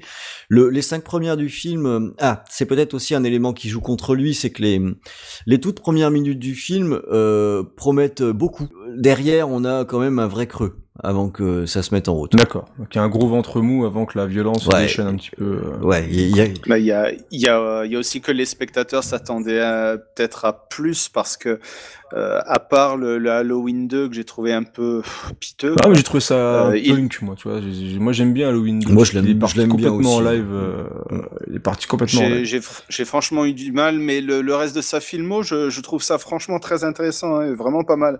Même le Halloween, on considérait que le, on considère que le premier est un chef-d'œuvre et il en a fait une vraiment bonne adaptation. C'est intéressant. Ouais, c'est un film intéressant. Pour moi, c'est pas un grand, un grand film. C'est pas du niveau du Ah oui, Carpenter, non, non, mais, au moins il a, il tenté fait. de faire Ouais, mais quelque il a chose fait autre chose, différent. par contre. Donc, c'est- ça, Il exactement. a fait autre chose, voilà.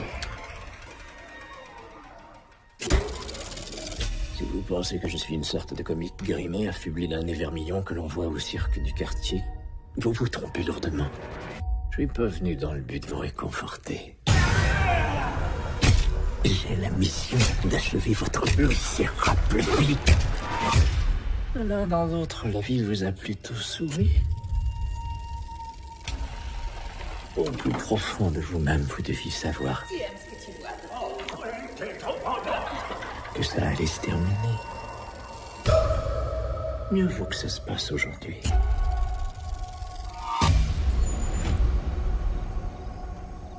C'est quoi ce délire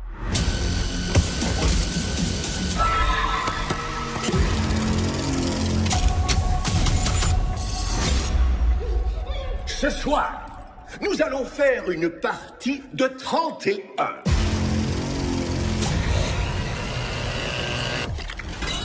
Eh ben écoutez, je pense qu'on a fait plutôt une bonne sélection pour nos amis auditeurs. Il y a de quoi faire, Hein, en Il y a un petit peu de tout. Il y a de quoi regarder ça avec des potes, avec des gens qui aiment pas l'horreur, des classiques, des trucs pour regarder avec sa femme, sa copine, son copain, tout ce qu'on veut. Donc euh, faites votre petite sélection dans tout ça. Dites-nous surtout s'il y a des films que vous avez découverts, que vous avez regardés et euh, racontez un petit peu ce qui s'est passé, si vous avez aimé ou pas ces films-là. Dans les catégories, n'hésitez pas non plus à nous dire justement avec un petit hashtag ou un petit message comme ça pour nous dire ce que vous avez vous euh, à nous proposer pour ce type de catégorie. Si pour vous le film pour potes, bah c'est plutôt celui-ci, ou si pour le film qui fout la pétoche, euh, bah c'est plutôt celui-là. N'hésitez pas à nous partager un petit peu tout ça. Et comme d'habitude, bah à partager l'émission, à nous dire si vous avez aimé. Euh, voilà, on essaie de faire des trucs un petit peu plus euh, spontanés, parce que c'est vrai que là du coup on s'est dit tiens on veut faire un truc pour Halloween et on s'est lancé comme ça avec nos listes et euh, on va dire sans aucune préparation, ce qui est un peu habituel pour moi. Euh, non, on s'est un petit peu lancé comme ça. On avait envie de parler un petit peu de films d'horreur et bah, c'était le meilleur moment hein, de toute façon. Donc on espère que ça vous a plu. Merci euh, Rano. Ah Rano, et j'allais encore une Ah fois oui, euh, clôturer l'émission sans parler de ton superbe site et du travail de dingue que tu fournis là-dessus. Parle-nous un petit peu de ton site avant de se quitter. Ah ben c'est très gentil. Bon, euh, voilà, je me suis mis en tête il y a quelque temps de faire un blog, en fait un site internet qui s'appelle le dénicheur de bis, qui re- regroupe en fait euh, toutes les raretés au niveau du cinéma d'horreur, de science-fiction et un petit peu tout ce qui regroupe le cinéma d'exploitation, euh, voilà, des, des années 70. Bon, c'est une vague assez large. Tout ce qu'on peut retrouver sur euh, YouTube et Dailymotion. Bon, euh, c'est voilà, on, on se posera un petit peu la, question sur le sur l'aspect légal de la chose, mais euh, voilà, l'idée principale, c'est la découverte de faire découvrir justement des des films que, qui ne sont pas édités, qui ne sont plus édités depuis l'époque de la VHS. Voilà, c'est vraiment ce- cet aspect de, de, de découverte. Et voilà, vous allez sur le site, le dénicheurdebis.blogspot.fr et vous avez tout un tas de filtres qui vous permet de trouver un film soit par l'année de sortie, par le genre, même par le type de monstre. Euh, même par la première lettre de l'alphabet, voilà. Donc, euh, n'hésitez pas, vous êtes le bienvenu. euh, vous pouvez laisser des, des petites étoiles, des, des commentaires sur le, le- le site, et j'essaie de, de l'agrémenter de 2-3 films par jour. Ouais, puis en plus, t'es faire du, du assez peux, régulier aussi sur Twitter, donc si on Mm. veut suivre un petit peu l'actualité du blog aussi sur Twitter, ça avance, avance pas mal. Tu veux donner le compte Twitter peut-être euh, du dénicheur de bis Oui, voilà. Voilà, bah, de toute façon, c'est sur mon, sur, mon, sur mon compte perso. Voilà, vous tapez euh, Cinédif, arrobase Cinédif. Donc, euh, Rano, vous tomberez Rano84. Vous tomberez euh, quasiment systématiquement sur des, des mises à jour, voilà, avec les, les, les posters des films en question. Et voilà, c'est, puis surtout, euh, passez du bon temps, regardez des films, appréciez. Et puis, faites des découvertes, hein, surtout. euh, c'est, c'est le principal. Encore merci Rano d'être venu, Merci merci. Rode encore une fois Oh aussi. bon, bah, tu, tu penses, euh, merci Creepers, euh, remercions-nous. Je- Voilà, je me remercie. On a passé encore euh, une fois un très bon moment. hein. d'être là. Voilà, j'espère que vous avez passé aussi un agréable moment en notre compagnie. On se donne rendez-vous bientôt, comme ça, sur l'internet. Dès qu'on a une petite émission à vous partager, bah on sera là, on partagera tout ça avec amour. On vous fait un gros bisou, passez un bon Halloween et comme l'a dit Rano, continuez à kiffer en regardant des films et on se dit à bientôt. Salut. Salut tout le monde.